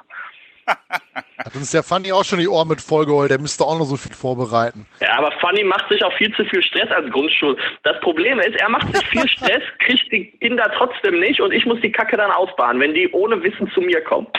Ja? Das, das, halte ich für ein infames Gerücht. Außerdem gibst ja, du gar kein, du gibst gar kein Englisch, deswegen kannst du dich über die schon mal gar nicht aufregen. Ja, bei dir in Lennestadt Alten Hundem ist ja die Welt noch in Ordnung, da wird noch ordentlich gepaukt. Ja, sicher. Da ist noch ja. alles in Ordnung. Alles, alles, alles wunderbar. Kommen wir, kommen wir vom Lehrer-Fan sein. Sollen wir mal zum sportlichen Teil übergehen? Genau. Ich glaube, äh, Hörer würden genau jetzt nämlich abschalten. Oder gerade noch weiter hoffen auf, auf irgendwas. Ja, das stimmt auch wieder. Dann lass uns doch nochmal über verschiedene pädagogische Ansätze reden. da, da würden sie abschalten. Perfekte Überleitung ja. übrigens. Denn der BVB, ähm, ah, das ist wirklich eine super Überleitung. Danke, Malte. Ähm, der BVB Gerne. hat ein bisschen bei den Jugendtrainern rochiert oder wird rochieren im Sommer. Zum 30. Ja. Juni möchte man sich oder wird man sich einvernehmlich von äh, U19-Trainer Marc Patrick Meister trennen, der leider kein Meister wurde, wie ich das recht äh, entsinne. Nee. Dafür rückt dann Hannes Wolf aus der U17 auf und behält seinen Jahrgang. Äh, Benjamin Hoffmann wechselt von der U14 in die U17 und äh, Peter Wazinski wechselt von der U15 in die U14, sodass die U15 noch neu besetzt werden muss. Malte, du als unser Jugendamateur, Korrespondent, Experte und als Lehrer natürlich auch Mann, der nah am Menschen ist. Was, was hat es damit auf sich? Wie kommt das und ja? Ja, also bei der U19 fällt auf, dass das echt immer irgendwie Probleme seit mehreren Jahren gibt. Sascha Eike wurde vor zwei Jahren auch entlassen, auch, glaube ich, mit dieser Begründung, äh, sportliche Auffassung zu unterschiedlich. Äh, ich weiß nicht, warum die nicht mal sagen können, irgendwie war einfach schlecht. Ne? Also ist halt, äh, hatte auch wirklich null Erfolg, keine Entwicklung zu sehen in der Mannschaft bei der U19, finde ich. Äh, ich weiß ja nicht, ob ich das inzwischen sagen darf, aber ich glaube schon. Äh, das aller das allererste Spiel von Marc Patrick Meister. Kennt ihr die Anekdote? Habe ich die schon mal erzählt bei euch? Nee, ne? Nee, nee, nicht, dass ich wüsste. Äh, das erste U19-Spiel in Wuppertal 2013, da hat der BVB einen Elfmeter verschossen und der Kollege einer äh, befreundeten, eines befreundeten Medienpartners hat dann nach dem Spiel bei Marc Patrick Meister angerufen und nach die, die Ruhrnachrichten, um da auch mal aus dem Nähkästchen zu plaudern, macht es ja so, sie tun immer so, als ob sie bei dem Spiel wären, war, sind sie aber nie, sondern rufen nach dem Spiel die Trainer an, lassen sich von denen den Spielverlauf diktieren, um denen dann als Ruhrnachrichten eine Meldung zu schreiben. Das nur mal so nebenbei. Bei den meisten Jugendspielen und auch bei einigen Amateurspielen ist das jedenfalls so. Äh, falls das rechtliche Probleme sein sollte, diese Info schneidet ihr das einfach raus. Aber jedenfalls rief dann dieser Kollege bei Marc-Patrick Meister nach dem ersten Spiel in Wuppertal damals an und fragte, äh, Herr Meister, ich habe hier im Leipziger gesehen, äh, Ihre Mannschaft hat einen Elfmeter verschossen. Äh, wer war das denn? Und Marc-Patrick antw Meister antwortete mit, oh, das weiß ich gar nicht. Und dann, äh, ja, wer könnte das denn wissen? Und Marc-André Meister fuhr mit dem Auto nach Hause, fragte seinen Co-Trainer, der dann auch nur mit dem Kopf schüttelte und Marc-Patrick Meister dann meinte, nee, der weiß das auch nicht. Und da frage ich mich halt irgendwie, äh, das also, habe ich häufig, wenn ich, wenn ich, das ist, habe ich häufig, wenn ich meine Lokalsportsachen für die Kreisliga A mache, dass sie das mal nicht wissen, wer das achte Tor geschossen hat oder sowas. Ja, gut, das kann aber, ich ja noch verstehen, aber ich finde, als Bundesliga-Trainer einer ja. U19-Mannschaft beim wichtigen Spielstand von, ich weiß nicht, wie es stand, 2-1, 2-2, 3-2, keine Ahnung, äh, sollte man dann auch am ersten Spieltag schon, aber natürlich kann man sagen, erster Spieltag ist noch frisch, aber auch am ersten Spieltag sollte man zumindest elf Spieler irgendwie auswendig kennen und beantworten können. Es war ja noch nicht mal eine Aktion aus dem Gewühl heraus sondern halt ein Elfmeter, der wahrscheinlich zwei Minuten dauerte, bevor da überhaupt dann es losging.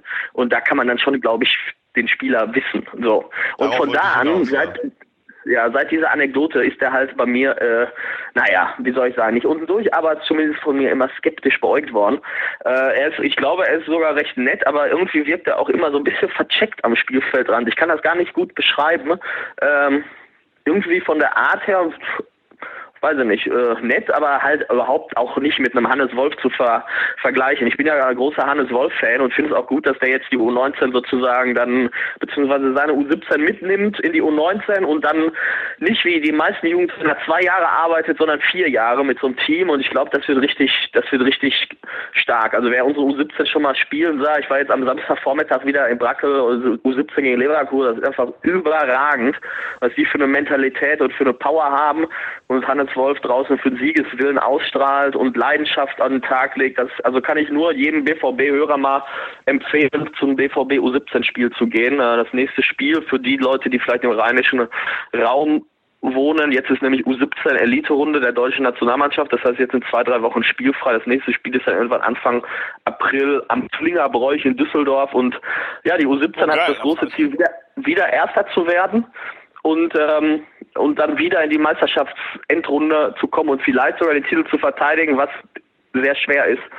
Und das wäre nicht einmalig, aber ein Riesenerfolg. Und wer Hannes Wolf so ein bisschen zumindest ansatzweise kennt, der weiß, dass der natürlich so ehrgeizig ist, diese Titelverteidigung auch zu erreichen. Und deshalb freue ich mich, dass der BVB Hannes Wolf äh, zum, zu U19 befördert hat. Du hast es gerade ja schon so ein bisschen angerissen, was so Hannes Wolf aus, auszeichnet. Äh, was ist denn das für ein Typ? Also ehrgeizig, also hast du schon gesagt. Er ist auf jeden Fall aus, also ich, ich habe ihn jetzt ab und zu beim Presseraum der Roten Erde getroffen und auch vor und nach dem Jugendspiel. Er ist auf jeden Fall auch sehr, sehr freundlich und äh, und nett auch und zugänglich und aber weiß er weiß genau, was er will und das finde ich alles auch gut. Ne? Du, du, kannst ihm halt nichts erzählen. Er hat schon für sein junges Alter ex, extrem Fachfundus und Ahnung von Fußball und lässt sich auch, glaube ich, nicht bequatschen von von Journos irgendwie von wegen ja hier und da ne und Viererkette und warum hat der da gespielt, sondern er weiß ganz genau, was er will geht seinen Weg, macht sich gerade, wie man so schön sagt, äh, äh, auch dann, wenn es schief geht und ist jemand, der, glaube ich, echt mutig auch ist. Also wer zum Beispiel, ja wieder einfach gaskrank, wie die gespielt haben am Samstag, die 0-2 zurückgelegen und dann 1-2 gemacht, 2-2 kurz vor Schluss und die U17 will dann gewinnen. Ne? Also sie hätten auch fast Konter noch kassiert, aber sie können halt auch nicht auf den Punkt spielen und das ist halt eine geile Mentalität. Das geht zwar manchmal schief, schief und aber äh, und das ist halt, das lädt Hannes Wolf halt draußen vor. Der Coach 90 Minuten lang. Ähm, er hat ja auch interimsmäßig schon die U23 mal vor ein paar Jahren trainiert. Das ist ja so lala, das ist natürlich auch schwierig, da war er sehr jung noch. Aber ich glaube auf jeden Fall, dass das so das Größte, dass wir neben den Spielertalenten auch auf jeden Fall ein großes Trainertalent im Unterbau haben. Ja, wäre meine nächste Frage gewesen, wenn jetzt U19 da die Mannschaft, die letztes Jahr deutscher Meister geworden ist, äh, die jetzt aufrückt, ihren Trainer mit rausnimmt, von dem du jetzt ja auch sehr positiv sprichst. Erwartet uns da sowas wie so ein bisschen wie so ein goldener Jahrgang, wo da tatsächlich dann auch äh, mal einiges rauskommen könnte? Ja, also so seit ich so, ich bin seit den fünf, knapp fünf Jahren, wo ich jetzt so die Jugend ein bisschen schwerpunktmäßiger begleite, ist das auf jeden Fall der beste Jahrgang. Wir hatten in den letzten Jahren ja immer so Jahrgänge, wo eins, also Nuri Sahin, Mario Götze sind dazu nennen, ein, zwei Spieler waren, aber in der Breite finde ich diesen Jahrgang echt einfach unfassbar stark. Ähm, äh, klar ist es dann, ich meine, U17 ist auch nochmal was anderes als U19 am, an der Schwelle zum Profibereich. Klar muss man dann gucken, wie auch verletzungsmäßig äh, das jetzt ähm, äh, gut hoffentlich läuft für die Jungs, äh, wie viel dann letztlich irgendwie hochgezogen werden zum Profis und vielleicht zu U23, wenn es die denn dann auch gibt. Das ist ja auch eine Frage, die man mal diskutieren muss, wo bestimmt auch der Verein BVB diskutiert, was passiert eigentlich mit unserer zweiten, äh, wenn wir absteigen in die Regionalliga West. Ich bin mir gar nicht so sicher, wie vielleicht andere, dass man sagt, wir versuchen es wieder aufzusteigen wir versuchen in der Regionalliga West anzugreifen. Das wird vielleicht dann auch nochmal eine Diskussion. Mm, aber aus der U17, wenn das so einigermaßen weiterläuft, glaube ich schon, dass zwei, drei Leute auch den Sprung direkt zum Profikader schaffen. Wenn ich da einhaken darf, wie ist denn das, das äh, Standing der, der, der Nachwuchsmannschaften beim, beim Verein. Weil ich könnte mir ja schon vorstellen, dass gerade wenn jetzt die Kollegen ähm, Passlack zum Beispiel, der ja mit dem Wintertrainingslager war, würde man den hochziehen oder hätte der Hannes Wolf auch ein entsprechendes Mitspracherecht, der sagen würde, das kommt eventuell zu früh? Ja, ich denke schon, dass man ihn anhören wird. Das auf jeden Fall. Der Förder auf jeden Fall jetzt durch so einen Titel im Jugendbereich äh, auf jeden Fall extremes Standing, aber letztlich glaube ich schon, dass dann die Großen in Anführungsstrichen bestimmen, äh, wie es da weitergeht. Wir hatten im letzten Jahr, als die U17 Meister wurde, äh, da wurde El Bouazati, ein stämmiger Innenverteidiger, Marokkaner, Deutsch-Marokkaner, glaube ich, äh, hochgezogen, direkt zu U23, der hat die U19 also übersprungen, kam aber nie so richtig auf die Füße seit, seit letztem Sommer. Das heißt, da sieht man dann das Risiko auch. Außer U17 direkt hoch in den Seniorenbereich jemanden zu holen, ist einfach ein Riesensprung, äh, gerade weil ja körperlich und auch Erfahrung, mentale Stärke. Hm, deshalb bin ich eigentlich ein Anhänger dafür, die zwei Jahre äh, noch in der, in der U19 dann auch abzuobservieren. Äh, klar, Mario Götze natürlich, Schein Götze war natürlich dann Ausnahmetalente, aber die sind halt tatsächlich nur alle zehn Jahre mal ein so ein Riesentalent oder alle sieben Jahre irgendwie. Ja, und ähm, deshalb äh, glaube ich, dass, äh, wie gesagt, ich glaube, dass es vielleicht auch angedacht wäre, wenn man sagt, wir spielen lassen die zweite Mannschaft in der Regionalliga West für den Fall der Fälle antreten oder sie schaffen auch den Klassenhalt, dass man aus der U17 ganz eventuell ein, zwei Spieler dann in die U23 hochzieht. Das könnte ich mir vorstellen. Wobei jetzt halt durch den Fall El Boazati das wieder auch äh, gescheitert ist, dieser Plan. Deshalb, ja, muss man gucken. Aber Spieler sind halt auch Spieler und Individuen. Jeder reagiert dann anders auf eine neue Umgebung. Abzuwarten. Da hattest du gerade jetzt schon so oft die U23 angesprochen, da wollten ja. wir mit denen auch nochmal drüber reden. Ähm, klär uns doch mal über die, den aktuellen Stand der Amateure nochmal auf. Ähm, glaubst du da, dass ja, da generell noch was drin ist, was den Klassenerhalt angeht, oder ist der schon sehr, sehr, sehr weit weg? Also schwierig. Also irgendwie holen wir unsere Punkte gefühlt nur, wenn wir 0-0 spielen. 1-1 höchstens mal ist das höchste aller Gefühle. Äh, Dresden hat uns jetzt leider auch richtig äh, in den Arsch getreten, um das mal so zu formulieren, indem sie gegen Groß Asbach verloren haben und in Mainz 2, das heißt gegen absolut direkte Konkurrenten Punkte gelassen. Wir haben dann auch durch meinen äh, Freund Ossi Kefki äh, gegen Groß Asbach 0-1 zu Hause auch verloren wegen Dummheit. Ja, das kommt dann dazu. Und Regensburg kommt jetzt auch von unten, das heißt, wir sind Vorletzter. Man sollte auf jeden Fall versuchen, wenn man schon auf den drei letzten Plätzen ist, Drittletzter zu werden. Vielleicht ist irgendwie mit einer Lizenz was nicht in Ordnung bei anderen Vereinen. Aber auch das wird schwierig. Hm, ich sehe im Moment eher dunkelgrau. Zu Hause jetzt gegen Duisburg errechne ich eigentlich auch nicht so viel. Duisburg ist Vierter, glaube ich. Wir wollen natürlich erst auf die Aufstiegsplätze nochmal angreifen. Ja, und dann äh, kommen auch nicht mehr so die ganz unten stehenden Vereine. Wir sind auch nicht mehr so der Gegner. Äh, keine Ahnung. Und die Mannschaft ist auch jetzt, irgendwie fehlt mir das. Der jetzt auch nicht so der Lautsprecher ist, hat nach dem letzten Spiel ja auch gesagt, äh, irgendwie, also schon eine deutliche Kritik fand ich an den, an den Spielern. Irgendwie, wer es jetzt nicht kapiert hat, dem ist nicht mehr zu helfen. So in der, in dem Tenor, den genauen Wortlaut weiß ich jetzt nicht mehr aber war schon heftig, also heftig nicht, aber schon für so eine, für diese durchgestylten und weichgespülten äh, BVB-Akteure, die man ja sonst so an den Interviews dann liest und hört, fand ich schon bemerkenswert, fand ich auch gut. Äh, ja, bleibt abzuwarten, ob das noch was wird. Und dann ist die Frage, wenn der BVB absteigt, Regionalliga West, ob sie tatsächlich die Mannschaft melden. Ich meine, äh, Bochum hat heute zurückgezogen, oder gestern, heute sogar. Heute. Aus der Regionalliga West, genau. Leverkusen schon letztes Jahr, Frankfurt und, und ich finde die Frage ist halt, bringt es was, eine U23 irgendwie in Hennef oder Wiedenbrück auflaufen zu lassen, die äh, irgendwie für einen Champions, einen gefühlten Champions League Aspiranten Spieler ausbilden soll. Und das war ich halt zu bezweifeln. Und deshalb glaube ich schon, dass es zumindest angedacht wird, Diskussion geben wird, ob es sich lohnt, die U23 weiterhin im Abstiegsfall zu melden. Was wäre denn die Alternative zur Spielerausbildung? Also jetzt mal so ganz blauäugig gefragt. Ja, was macht man ja die Leverkusen hat ja, Leverkusen hat ja so kommentiert, U19-Leute sind entweder so stark, dass sie es direkt zum Profis schaffen oder halt so ähm, ausleihen. Ne? Vertrag verlängern, zwei, drei Jahre und ein, zwei Jahre ausleihen an Zweitligisten, Drittligisten. Kann man auch drüber nachdenken. Und äh, ist halt auch ein finanzieller, finanzieller Aspekt. Ne? Die spielen jetzt nicht nur bei Dortmund oder spielen würden nur nicht, nicht nur bei Dortmund spielen, weil die Vereinsfarben so schön sind, ähm, sondern wollen natürlich auch ein bisschen Geld verdienen und so also Jungprofis, auch vierte Liga, Zweitmannschaft von Borussia Dortmund verdienen dann schon. Ähm, ja, ist eine eigene Abteilung, die, also klar werden die nicht finanziell den Bach runtergehen, aber müssen schon auch ihr eigenes Budget irgendwie erwirtschaften. Ich glaube, auch finanziell wird es da, wird's da eine Rolle geben. Und ähm, ja, man muss natürlich so zwei, drei Jahre mal gucken, wie es bei Leverkusen dieser Plan läuft, aus der U19 eben direkt hoch oder ausleihen. Weiß ich nicht, hat beides seinen, seinen Charme. Mir werden, würden auch die Spiele ganz einfach fehlen äh, in der roten Erde. Aus egoistischen Gründen finde ich es jetzt auch nicht so prickelnd. Wäre auf jeden Fall was, was fehlen würde. Ähm, jetzt ist es ja so, dass, dass, der, dass die zweite Mannschaft vom BVB ja, ja traditionell in der dritten Liga gegen den Abstieg gespielt hat. Ähm, ja. Aber jetzt nie so in der Form, wie es dann halt jetzt tatsächlich akut ist, dass man in, in, dermaßen große Abstiegssorgen geraten ist, dass du tatsächlich gesagt hast, dass das sehr, sehr grau wird. Was ist denn in diesem Jahr anders?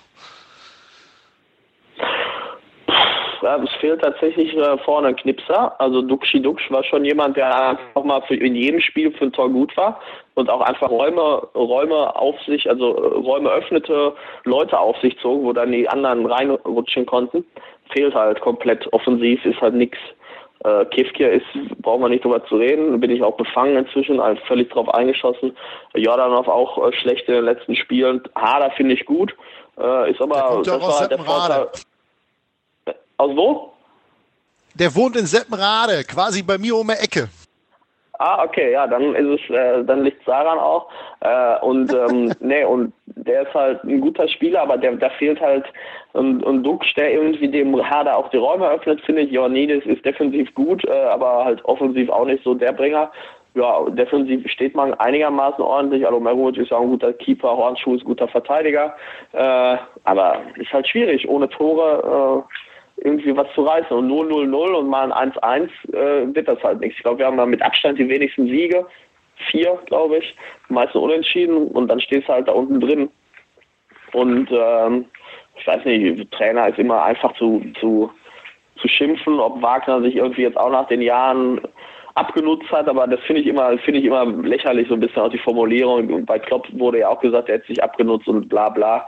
Ähm, weiß ich nicht, ob es auch am Wagner liegt, keine Ahnung. Bestimmt, es liegt auch immer am Trainer. Ja. Wenn ich bei Harder nochmal einhaken darf, ähm, ist, er ist ja ein sehr schmächtiger Stürmer, sag ja.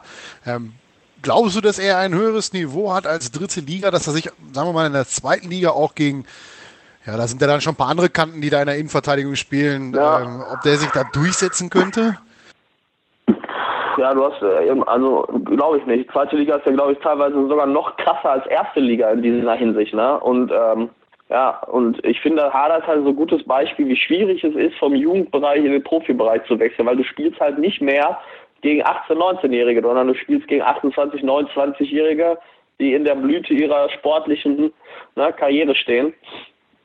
Und äh, ja, deshalb ist Tada ein gutes Beispiel für einen guten Jugendspieler, der es beim Profis auch einigermaßen hinkriegt, aber wo dann der Sprung in den Profibereich, zweite, erste Liga, dann nochmal ein Kasus Knaxus wird. Ähm, also Ada, ja, der muss natürlich zulegen, körperlich. Okay. Ja, ja ähm, hat sonst noch einer von euch zwei noch eine Frage an Malte? Ich bin nämlich soweit ähm, befriedigt, was die Antworten angeht. Na, endlich ich befriedige glaube... ich auch mal jemanden, das freut mich. Hashtag. Ja, äh, vielleicht kann ich mal was erzählen, weil ich oft äh, angesprochen werde, auch bei Twitter, über Jakob Brun Larsen, den Neuzugang aus Dänemark. Ah, ja. äh, interessiert ja vielleicht auch den einen oder anderen Hörer, wurde jetzt, hat äh, vor einer Woche in Köln das erste Mal gespielt, wurde da zur Halbzeit beim Stand von 0-2 ausgewechselt. Äh, weiß ich nicht, ich war nicht bei dem Spiel, ob es jetzt an ihm auch mitlag, bestimmt, aber irgendwie braucht die U17 ja sowieso immer mindestens ein Tore, wenn nicht zwei Tore Rückstand, um on fire zu werden. Jetzt war es umgekehrt gegen Leverkusen, wo ich da war, da hat Dortmund auch ja wieder zur Halbzeit 0-2 zurückgelegen und Larsen wurde da eingewechselt und hat mir richtig gut gefallen in der zweiten Halbzeit. Äh, schnelle Wendung, äh, trickreich, dribbelstark, auch gute Übersicht, äh, spricht, glaube ich, noch kein gutes Deutsch, wurde also von Hannes Wolf auch immer auf Englisch angesprochen. Ähm, kreativ, also da waren auf jeden Fall Ansätze da, wo ich jetzt gesehen habe, warum man ihn sozusagen, ich habe ja in der letzten Sendung schon gesagt, bin jetzt kein Freund von diesen Auslandtransfers so im Jugendbereich, aber das hat mir richtig gut gefallen. Ähm, und ähm, ich glaube, da ist auch Potenzial, wenn also mein ich möchte es Befehl nennen, äh, mein Befehl befolgt wird und mal ein U17-Spiel von unseren BVB-Fans angeguckt wird, dann ruhig mal auf den jungen Dan achten und ob meine Einschätzung zutrifft oder nicht. Seht ihr, Befehl angekommen. Guckt euch das nächste Jawohl. U17-Spiel dann mal an. Vielleicht Ja. bin ich auch da, dann könntet ihr mich hoffentlich nicht sehen, weil ich echt kein schöner Anblick bin. Du bist nicht zu übersehen, das ist das Problem. Das ist das zweite Problem, ja. Ja. Ja, okay, Malte. Dann vielen Dank für deine wertvolle Zeit mal wieder.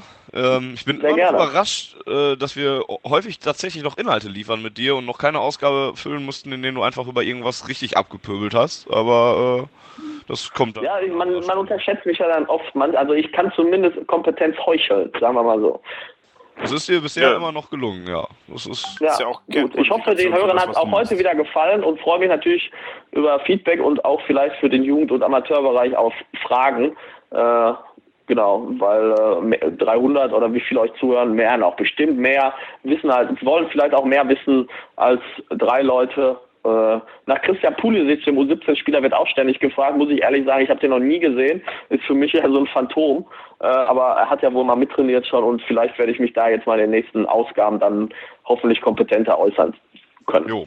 Falls jemand Malte sucht, den findet ihr äh, bei Twitter relativ einfach bei äh, unter einmalte Dürr. Mit UE. Genau. UE, Jawohl. natürlich. Gut, Dann wünsche ich euch noch einen schönen Abend und eine gute Restsendung. vielen Dank. Dankeschön, Malte. Mal. Tschüss. Jo, bis zum nächsten Mal. Tschüss. Ciao. Ja, das war die Schalte zu Malte und äh, wir können direkt weitermachen. Wir haben noch ein bisschen Zeit auf der Uhr, ähm, was die äh, reguläre Spielzeit dieser Ausgabe angeht und äh, damit noch ein wenig Zeit, um den traditionellen Ausblick zu wagen auf die kommenden Spiele. Äh, unter anderem Der sich ja jetzt auch wirklich, also der ist ja spannend diesmal, denn ja eben geht, geht um was, also so richtig. Genau, wir haben die ja nicht umsonst auf diesen Tag gelegt, hier, diese Ausgabe, äh, sondern mit Bedacht ja schon angekündigt, dass wir uns vor dem Rückspiel in der Champions League nochmal äh, melden werden. Das findet statt am kommenden Mittwoch oder am heutigen Mittwoch oder am morgigen Mittwoch, je nachdem, wann diese Ausgabe Oder am gestrigen Mittwoch. Nein. Ähm, je nachdem, wann diese Ausgabe das Licht der Welt erblicken wird. Ähm, ja, das Spiel gegen den italienischen Meister in der Champions League äh, ging im Hinspiel ja 2 zu 1 äh, verloren in Turin. Eigentlich recht unglücklich, muss man ja sagen. Auch wenn es wichtig war, dass wir das Auswärtstor erzielt haben ähm, und äh, somit eigentlich ja immer noch keine ganz schlechte Ausgangssituation haben. Wir müssen das Ding zwar gewinnen, aber mit einem 1 zu 0 wäre man ja eigentlich auch schon weiter. Ähm, was für Schlüsse ziehen wir denn aus dem Hinspiel gegen, äh, oder in Turin vielmehr, bei dem wir eigentlich ja, ja ganz gut gestartet sind, ähm, äh, Juventus aber auch immer wieder gezeigt hat, dass sie eigentlich auch ganz gut Fußball spielen können, auch wenn das nach der Auswechslung von Andrea Pirlo ein bisschen abgenommen hat, der am Mittwoch auch nicht zur Verfügung stehen wird, wie, wie dann heute nochmal offiziell bestätigt wurde. Ähm, was kann man denn aus dem, aus dem Hinspiel für das äh, Rückspiel am Mittwoch ableiten? Jens, fang mal an. Ich glaube, ich fände ganz gut, wenn wir unsere taktische Grundformation beibehalten. Das war so ein Punkt, der mich im Hinspiel ein bisschen geärgert, will ich nicht sagen, aber verwirrt hat. Da hat Klopp umgestellt vom äh, typischen äh, 4-2-3-1 mit Schein und Gündogan, wo vorher drei Spiele in der Bundesliga in Folge gewonnen wurden. Und Gündogan ein bisschen nach vorne gezogen, um dann äh, ein 4-1-4-1 zu machen. Schein war als Staubsauger alleine und Pirlo sollte halt aggressiv angelaufen werden, auch von Immobile, der spielen durfte. Durfte Immobile spielen? Ja, ja, von Anfang an. War ja Genau. dabei, aber äh, wenig effektiv. Richtig. Und ähm, äh, ja, Pirlo war dann nach 30 Minuten vom Platz und Turin wurde meiner Meinung nach sogar noch besser dadurch, denn äh, sie haben sich dann so ein bisschen aufs Kontern verlagert und das Spiel eigentlich in meinen Augen umgedreht. So gar nicht so gespielt, wie ich das erwartet hätte, dass sie das Turin drückt und äh, wir diejenigen sind, die kontern, sondern das war eher andersrum, denn äh, wir waren diejenigen, die versucht haben, Druck zu machen und das auch für ein Spiel in Turin, so wie ich mir habe sagen lassen, erstaunlich gut gemacht haben. Denn Turin ist ja nicht grundlos mit zig Punkten Vorsprung ähm, Tabellenführer und sie haben, glaube ich, auch zu Hause mittlerweile dann jetzt, weiß ich nicht, 50 Spiele in Folge nicht verloren. Ich glaube, es waren 46 bei unserem Spiel, dann waren es dann 47 danach und seitdem dann, ja, dann sind es, weiß ich nicht. Also die Statistik, seht's mir bitte nach, aber da ist äh, Juve schon einige Spiele in Folge ungeschlagen zu Hause und äh, dafür haben wir uns eigentlich ganz gut gemacht. Halt nur leider dann irgendwie nicht sehr effektiv und auch entsprechend, ja, also für mich war das Spiel genau das Gegenteil von dem, was ich erwartet habe. Und das, obwohl Pirlo fehlte, nach 30 Minuten. Und äh, deshalb bin ich, weiß ich noch nicht so ganz, was ich vom Rückspiel erwarten soll, denn wir müssen, ja, klingt jetzt doof, aber wir müssen gewinnen und müssen auch entsprechend Wenn wir weiterkommen machen. wollen zumindest. Ne? Ja, wa- was willst, du denn in der Champions League? Willst du mit dem Unentschieden ausscheiden oder was? Ja, also nein, es gibt ja nur meinte nur, weiterkommen. es ist jetzt nicht äh, für die Existenz des BVB jetzt äh, elementar wichtig, dass man in der Champions League weiterkommt, aber Nee, aber das ist ja ein K.O.-Wettbewerb und man will ja auch weiterkommen, ne? Also eigentlich schon. Der kürzeste Weg in die Champions League wäre, das Ding zu gewinnen. Wenn man wirklich träumen möchte. Volker, was erwartest du denn vom Rückspiel?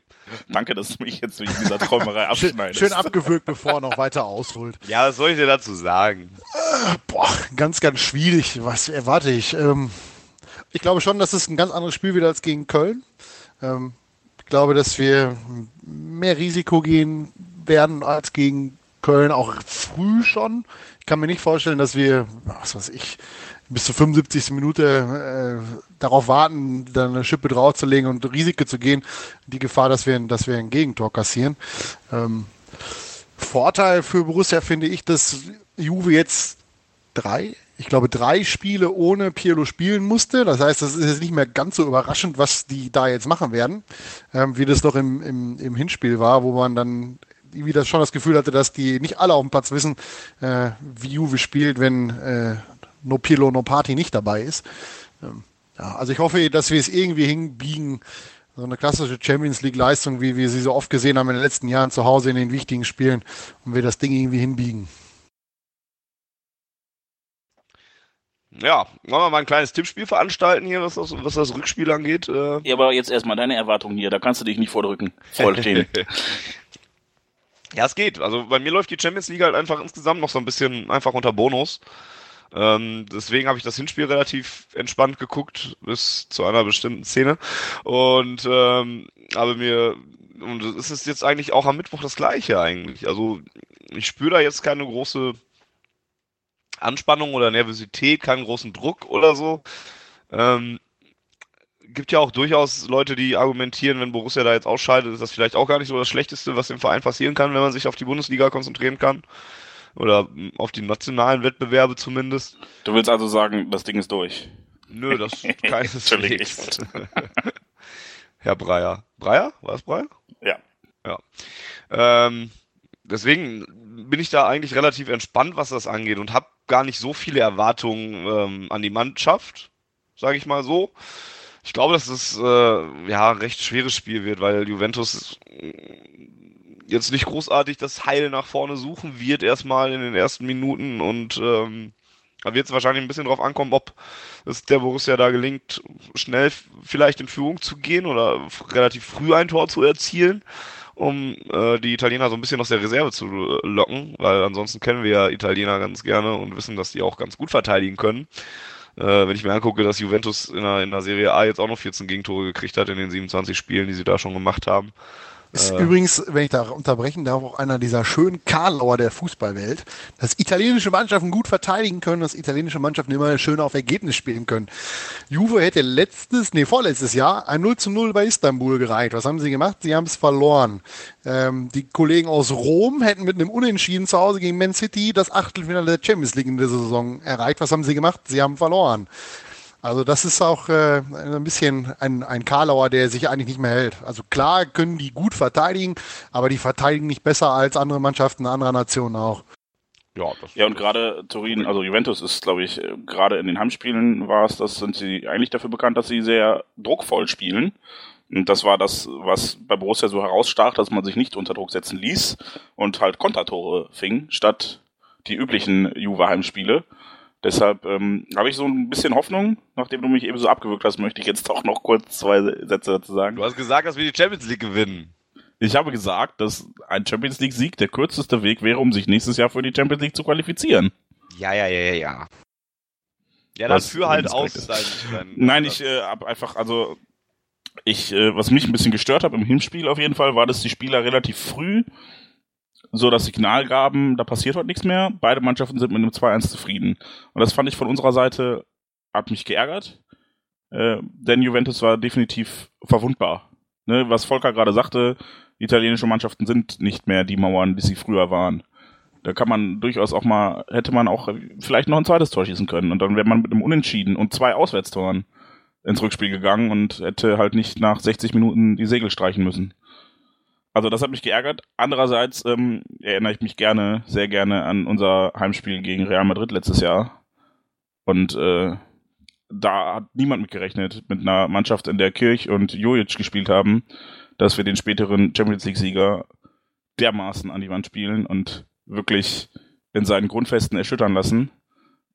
Deshalb, Was ähm, macht eigentlich Milos Jojic? Ja. Ja. Weiß, das, weiß man das? Im Sommer Ja, auf jeden Fall den Verein verlassen. Er trainiert und hat äh, Mittwoch, nee, Donnerstag hat er, glaube ich, Geburtstag. Herzlichen Glückwunsch. Schon mal. Also dann, wenn wir dann hoffentlich eine Runde weiter sind. Nein, jedenfalls, äh, prinzipiell ist beim BVB alles möglich. Ich hätte nicht mit so einem Derby gerechnet und ich hätte auch gedacht, dass wir uns gegen Köln ein bisschen besser anstellen. Also man kann in beide Richtungen enttäuscht oder ähm, ja. Was ist das andere?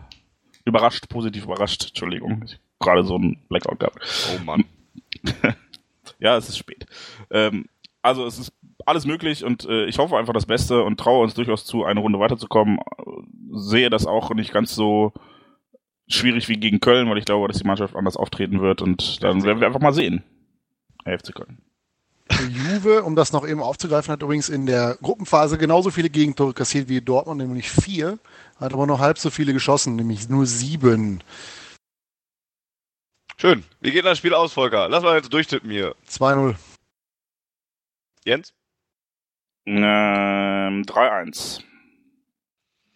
Meinetwegen äh, vielleicht sogar nach Verlängerung erst. Ich bin mir nicht sicher. Ich schreibe mir das mal auf. Können wir ja mal spaßeshalber mal äh, in der nächsten Ausgabe vielleicht mal drauf äh, zurückblicken. Äh, ich sag mal, dass wir einfach mal ein 1 zu 0 nach Hause retten und das relativ spät erzielen und somit uns einen schönen Europapokalabend machen.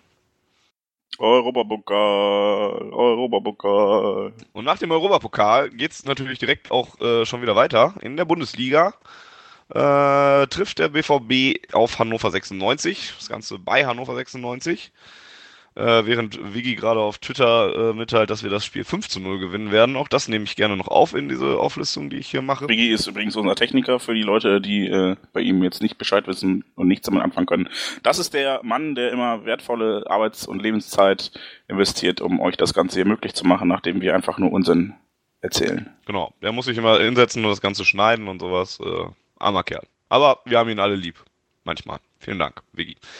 Ähm, ja, Hannover 96, da geht das nächstes hin. Ähm, aktuell stehen sie auf den äh, 13. Tabellenplatz, befinden sich aber insgesamt einfach im freien Fall.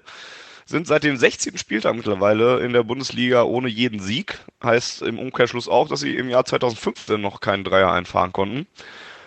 Ähm, das heißt auch, dass in der Rückrunde, wenn man in die Tabelle der Rückrunde guckt, nur eine Mannschaft schlechter als Hannover 96 ist äh, und das auch nur aufgrund des Torverhältnisses und das ist der VfB Stuttgart.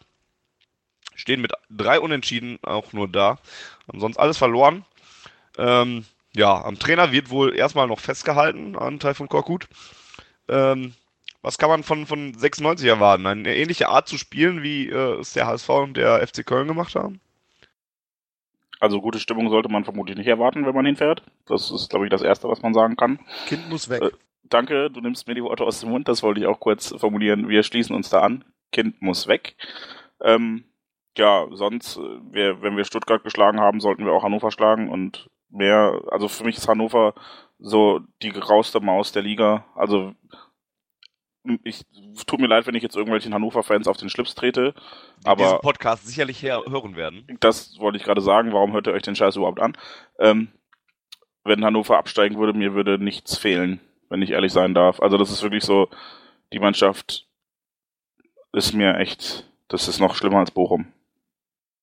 Du Also- mochtest doch die Vereinshymne eben. 96 alte Liebe ist auch geil. Vor allen Dingen dieses YouTube, die YouTube-Version von, ich glaube, Lisa heißt sie. Boah, ist so schön. Rot steht dir sehr viel besser als gelb-blau. Ja. Entschuldigung. Ja. Volker, ähm, es ist ein Pflichtsieg für den BVB. Pflichtsieg ist mir zu hoch gegriffen. Ähm, Fanny ist heute echt auf Boulevard gebürstet. Ja, ne? auf jeden Fall. Vor allem erhöht er den Druck enorm auf die eigene Mannschaft und ignoriert dabei völlig, dass wir in den letzten beiden Spielen kein Tor geschossen haben. Na, Irgendeiner muss auch den One-Torer machen. So, ne? also, ja, aber das ist eher so äh, ehemals Kai Trämann von, den, von der Bildzeitung. ach komm. Kai hieß er mit Ach komm, jetzt hör mal. Nein, aber um wieder auf Das das, Thema jetzt- zurückzukommen. ähm, äh, ich glaube, dass, dass Hannover sich in der jetzigen Situation nicht hinten reinstellen kann, einfach weil, weil sie punkten müssen. Und sie können dann nicht erst mit anfangen, wenn äh, nach unserem Spiel, falls sie die Niederlage in Kauf nehmen wollen. Ähm, ich glaube schon, dass sie ein bisschen mehr machen, auch um das Publikum irgendwie ein bisschen auf die Seite zu holen. Ansonsten kann man davon ausgehen, dass die Hütte ist sicherlich ausverkauft.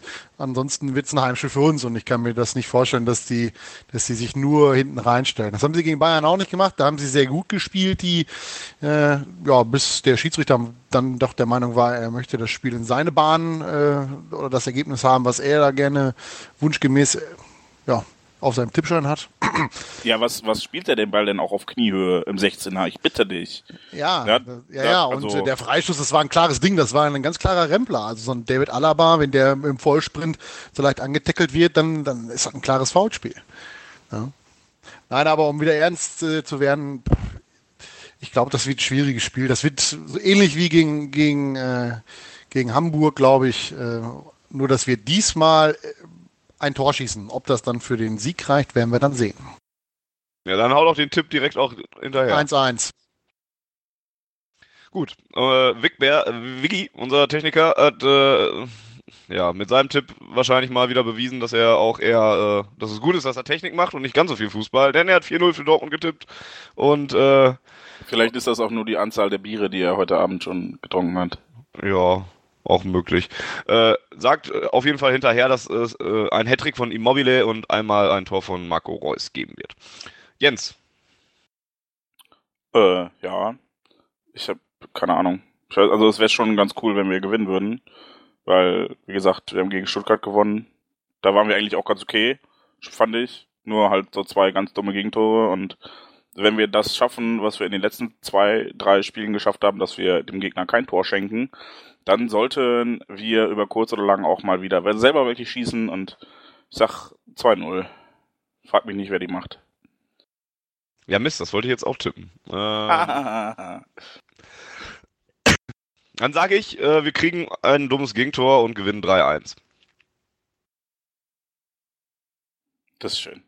Wen man bei Hannover vielleicht, äh, wer sich das Spiel anguckt, beachten sollte, ist äh, Leonardo Bittencourt, der, äh, ja, für den ist Und zumindest Andreasen. ja. Bei Bittencourt gibt es zumindest die Option, äh, dass äh, Borussia Dortmund ihn zurückholen könnte im Sommer, denn äh, der wurde vor zwei Jahren nach Hannover verkauft. Mit Ist das jetzt der Superkonjunktiv wieder? Nein, zurückholen könnte. Ganz Ja. normaler Konjunktiv. Okay. Der wurde verkauft und der BVB kann ihn zurückkaufen, wenn man den möchte. Und das ist dann auch wieder etwas, was wir beim Thema Kaderplanung genau unter die Lupe werden sollten, äh, nehmen sollten. Genau. Dann, wir sind auch schon wieder in der Nachspielzeit in dieser Ausgabe. Macht nichts, es ist ja auch schon fast fertig. Genau. Deswegen würde ich auch sagen, den Ausblick schließen wir ab. Danach gibt's nur noch äh, ein Sp nur noch ein Spiel, gegen den, sagen. ein Spiel gegen den FC Bayern an Ostersamstag äh, und ein DFB-Pokal Viertelfinale. Was, Da können wir noch drüber reden. was also gegen äh, die Bayern, das ist so ein Spiel, dem übel. Oh, oh. Okay, dann reden wir vielleicht doch noch über die Bayern. ja, aber nee, ich möchte nicht über Bayern reden. Ja, aber wir reden ja auch über den BVB. Klammer auf, gegen die Bayern, Klammer zu. Ja, gut. Dann Wenn ein- Volker sagt, dann- das wird ein Heimspiel, äh, Heimsieg, dann müssen wir da jetzt mal drauf eingehen. Warum, Dann- Volker? Warum? Weiß ich nicht, Bauchgefühl. Dann ein Satz dazu von mir. Ich könnte mir das durchaus vorstellen, dass wir das nicht schlecht bestreiten. Heißt, eventuell sogar gewinnen, aber zumindest einen Punkt holen, kann ich mir schon ganz gut vorstellen. Ähm, weil das die Spiele sind, die dann ja auch für uns eigentlich ganz gut gemacht sind. Die, äh, die, die, die laufen für uns. Da, da hast du einen mitspielenden Gegner, da kannst du deine eigenen Stärken mehr ausnutzen. Da bist du dann auch nochmal bis in die Haarspitzen motiviert. Da geht das Stadion dann nochmal ein bisschen mehr ab. Also ich würde auch mal mindestens ein 1 zu 1 da äh, mit äh, auf die Rechnung setzen. Ich habe kein so gutes Gefühl. Ich weiß nicht warum. Vielleicht, weil wir das alle zu leicht nehmen und vielleicht auch, weil es so um gar nichts geht, gefühlt. Also wenn es gut läuft, halt sind zu wir. verlieren auch. Ja, aber du, ja, die Bayern auch nicht. Ne? Also das Wie Argument gesagt, zieht halt nicht 2-0. in beide Richtungen. Gut, Vigi, du trinkst immer weniger Bier. Was ist los mit dir? Ähm, nein, ich weiß ich nicht. Ich kann mir auch durchaus vorstellen, dass wir das verlieren. Vielleicht nicht klar, aber für mich wird das, glaube ich, ein eher müder Kick von beiden Seiten. Denn das ist halt jetzt auch langsam in einer Saisonphase, wo man vielleicht nicht mehr Vollgas gibt, wenn es um nichts mehr geht. Und wenn es gut läuft, sind wir dann schon fast aus dem Gröbsten raus. Und Vielleicht können wir den, den, den äh, Bayern ja zu Ostern noch ein Ei in den Kasten legen. Puh. Ja, äh, darauf folgt dann noch, und das wollte ich ganz gerne ansprechen, denn bis dahin werden wir keine neue Ausgabe machen, ähm, das DFB-Pokalspiel gegen 1899 Hoffenheim. Zu Hause, endlich im Viertelfinale, kurz nach Ostern. Genau, am Dienstag nach Ostern gibt's das Spiel ähm, im Westfalenstadion und sogar auch im Free TV.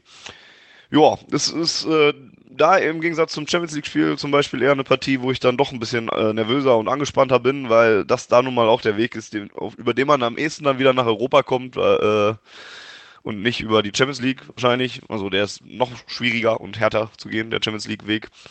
Ähm, und gerade gegen Hoffenheim möchte ich dann ja auch schon ganz gerne ins Halbfinale einziehen und ähm, ja, sind noch zwei Siege bis Berlin. Das ist drin. Ich glaube auch zu Hause gegen Hoffenheim sieht man nicht schlecht aus. Haben wir ja auch äh, sogar in unserer Katastrophenhinrunde äh, gegen gewonnen, ne? 1 zu 0 durch Gündoğans Kopfball war das, ne? Yep. Richtig. Ähm, ja, und auch da gilt eigentlich ähnliches wie bei den Bayern von der Spielweise her. Da bist du jetzt äh, nicht so im Verdacht, dass Hoffenheim sich komplett hinten reinstellt und wir Probleme haben, überhaupt irgendwie vors Tor zu kommen.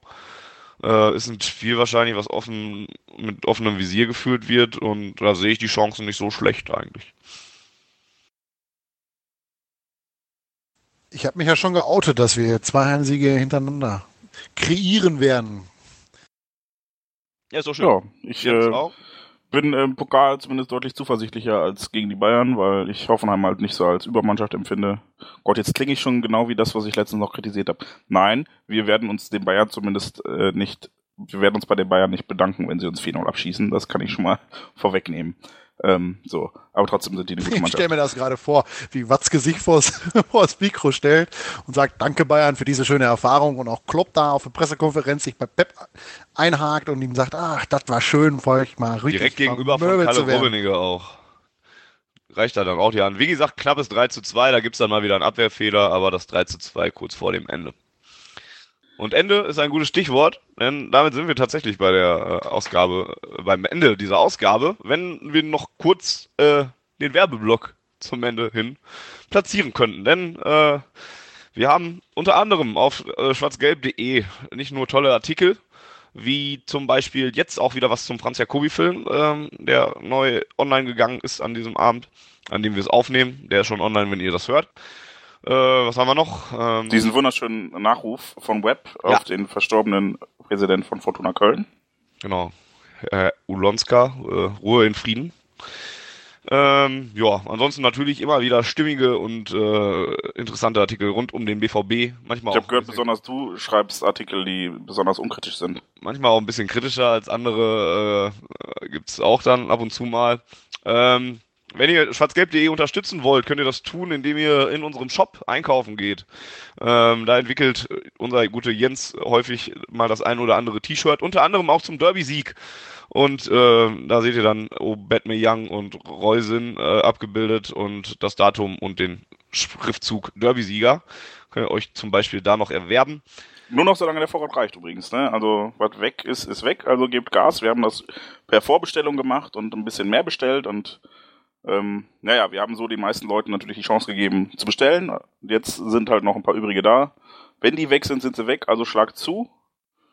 Denn äh, Derby-Sieger ist ja leider nicht äh, jedes halbe Jahr, aber zumindest noch ein halbes Jahr. Also kauft ein. Vielleicht auch nochmal im halben Jahr. Das wäre schön. Aber dann, je nachdem, was das Spiel hergibt, gibt's vielleicht auch ein neues T-Shirt. Vielleicht. mit Hulk oder so. Ähm, ja, ansonsten sind wir äh, kurz nach Ostern wahrscheinlich wieder dabei. Wir schauen dann mal, ob es da nochmal ein Champions League-Spiel gibt, vor das wir uns platzieren könnten zum Beispiel. Ähm, Zumindest gibt es ein Pokalspiel nach, das wir uns platzieren können. Dann, da wissen wir dann auf jeden Fall, wie es in den Pokalwettbewerben weitergeht, ob es die noch gibt oder nicht für uns. Da können wir auf jeden Fall Stellung zu nehmen. Und äh, ja, ansonsten für uns natürlich immer wichtig, was fandet ihr gut, was fandet ihr schlecht? Habt ihr öfter Bock auf Clemens? Ich hoffe nicht, denn naja, lassen wir das. ähm, ja, sagt's uns, teilt uns mit, was ihr gut oder schlecht fandet. Entweder per E-Mail, den Oldschool-Weg, podcast at schwarzgelb.de. Dann findet ihr uns natürlich auf Twitter, at auf Ohren. Und äh, da dürft ihr ruhig auch euch ein bisschen mehr einbringen. Wie ihr vielleicht gemerkt habt, versuchen wir das aufzunehmen, wenn es denn passt.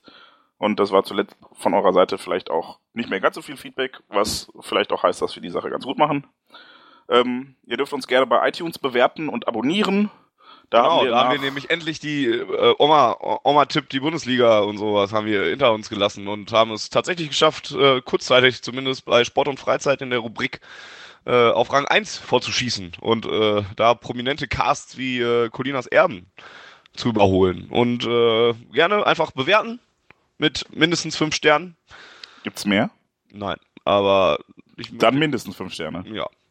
Ähm, wenn, ein, wenn ihr einfachen Zugriff auf unsere Podcasts haben wollt, gibt es auch die Möglichkeit, uns einfach zu abonnieren. Dann kriegt ihr den neuesten Podcast, wenn er da ist, auch direkt in euren Feed rein und auf euer Handy drauf und wie auch immer und überhaupt. Ähm, ja. Könnt ihr Bewertungen schreiben sogar auch noch, könnt ihr noch dazu schreiben, warum wir so äh, schlecht sind oder so äh, gut, aber das ist ja Quatsch. Äh, ja. Und ansonsten war's das eigentlich und wir hören uns bei der siebten Ausgabe. Wenn ich möchte noch kurz eine sehr freundliche Bewertung bei iTunes vorlesen, die uns heute zugespielt wurde. Jens nichts mehr zu sagen hat. Danke. Ähm, sachlich, fachlich gut. Wie die Seite, so der Podcast. Kritisch, fachlich und sachlich top und niemals langweilig. Absolut gut und empfehlenswert. Wenn ihr das genauso empfindet, dann äh, empfehlt uns weiter, sagt's all euren Freunden und Großeltern und ja, Oma, die die Bundesliga tippt, die sollte uns vielleicht auch mal hören, damit sie ein bisschen mehr Ahnung hat. Und äh, ja, habe ich jetzt genug genervt? Ja, ich hoffe es. Hast du. Volker, möchtest du doch irgendwas sagen? Nein, danke. Schön. Ähm, ja, ich äh, mache den Anfang, wünsche ein frohes Champions League-Spiel und äh, schöne weitere Spiele und frohe Ostertage, denn davor hören wir uns nicht mehr und alles Gute für unseren BVB. Danke Janni, danke Marc, danke Gregor, danke Fanabteilung. Her BVB. Tschüss. Ja, kein Bier für Rassisten. Habt dicke Eier an Ostern und äh, bis zum nächsten Mal. Her BVB.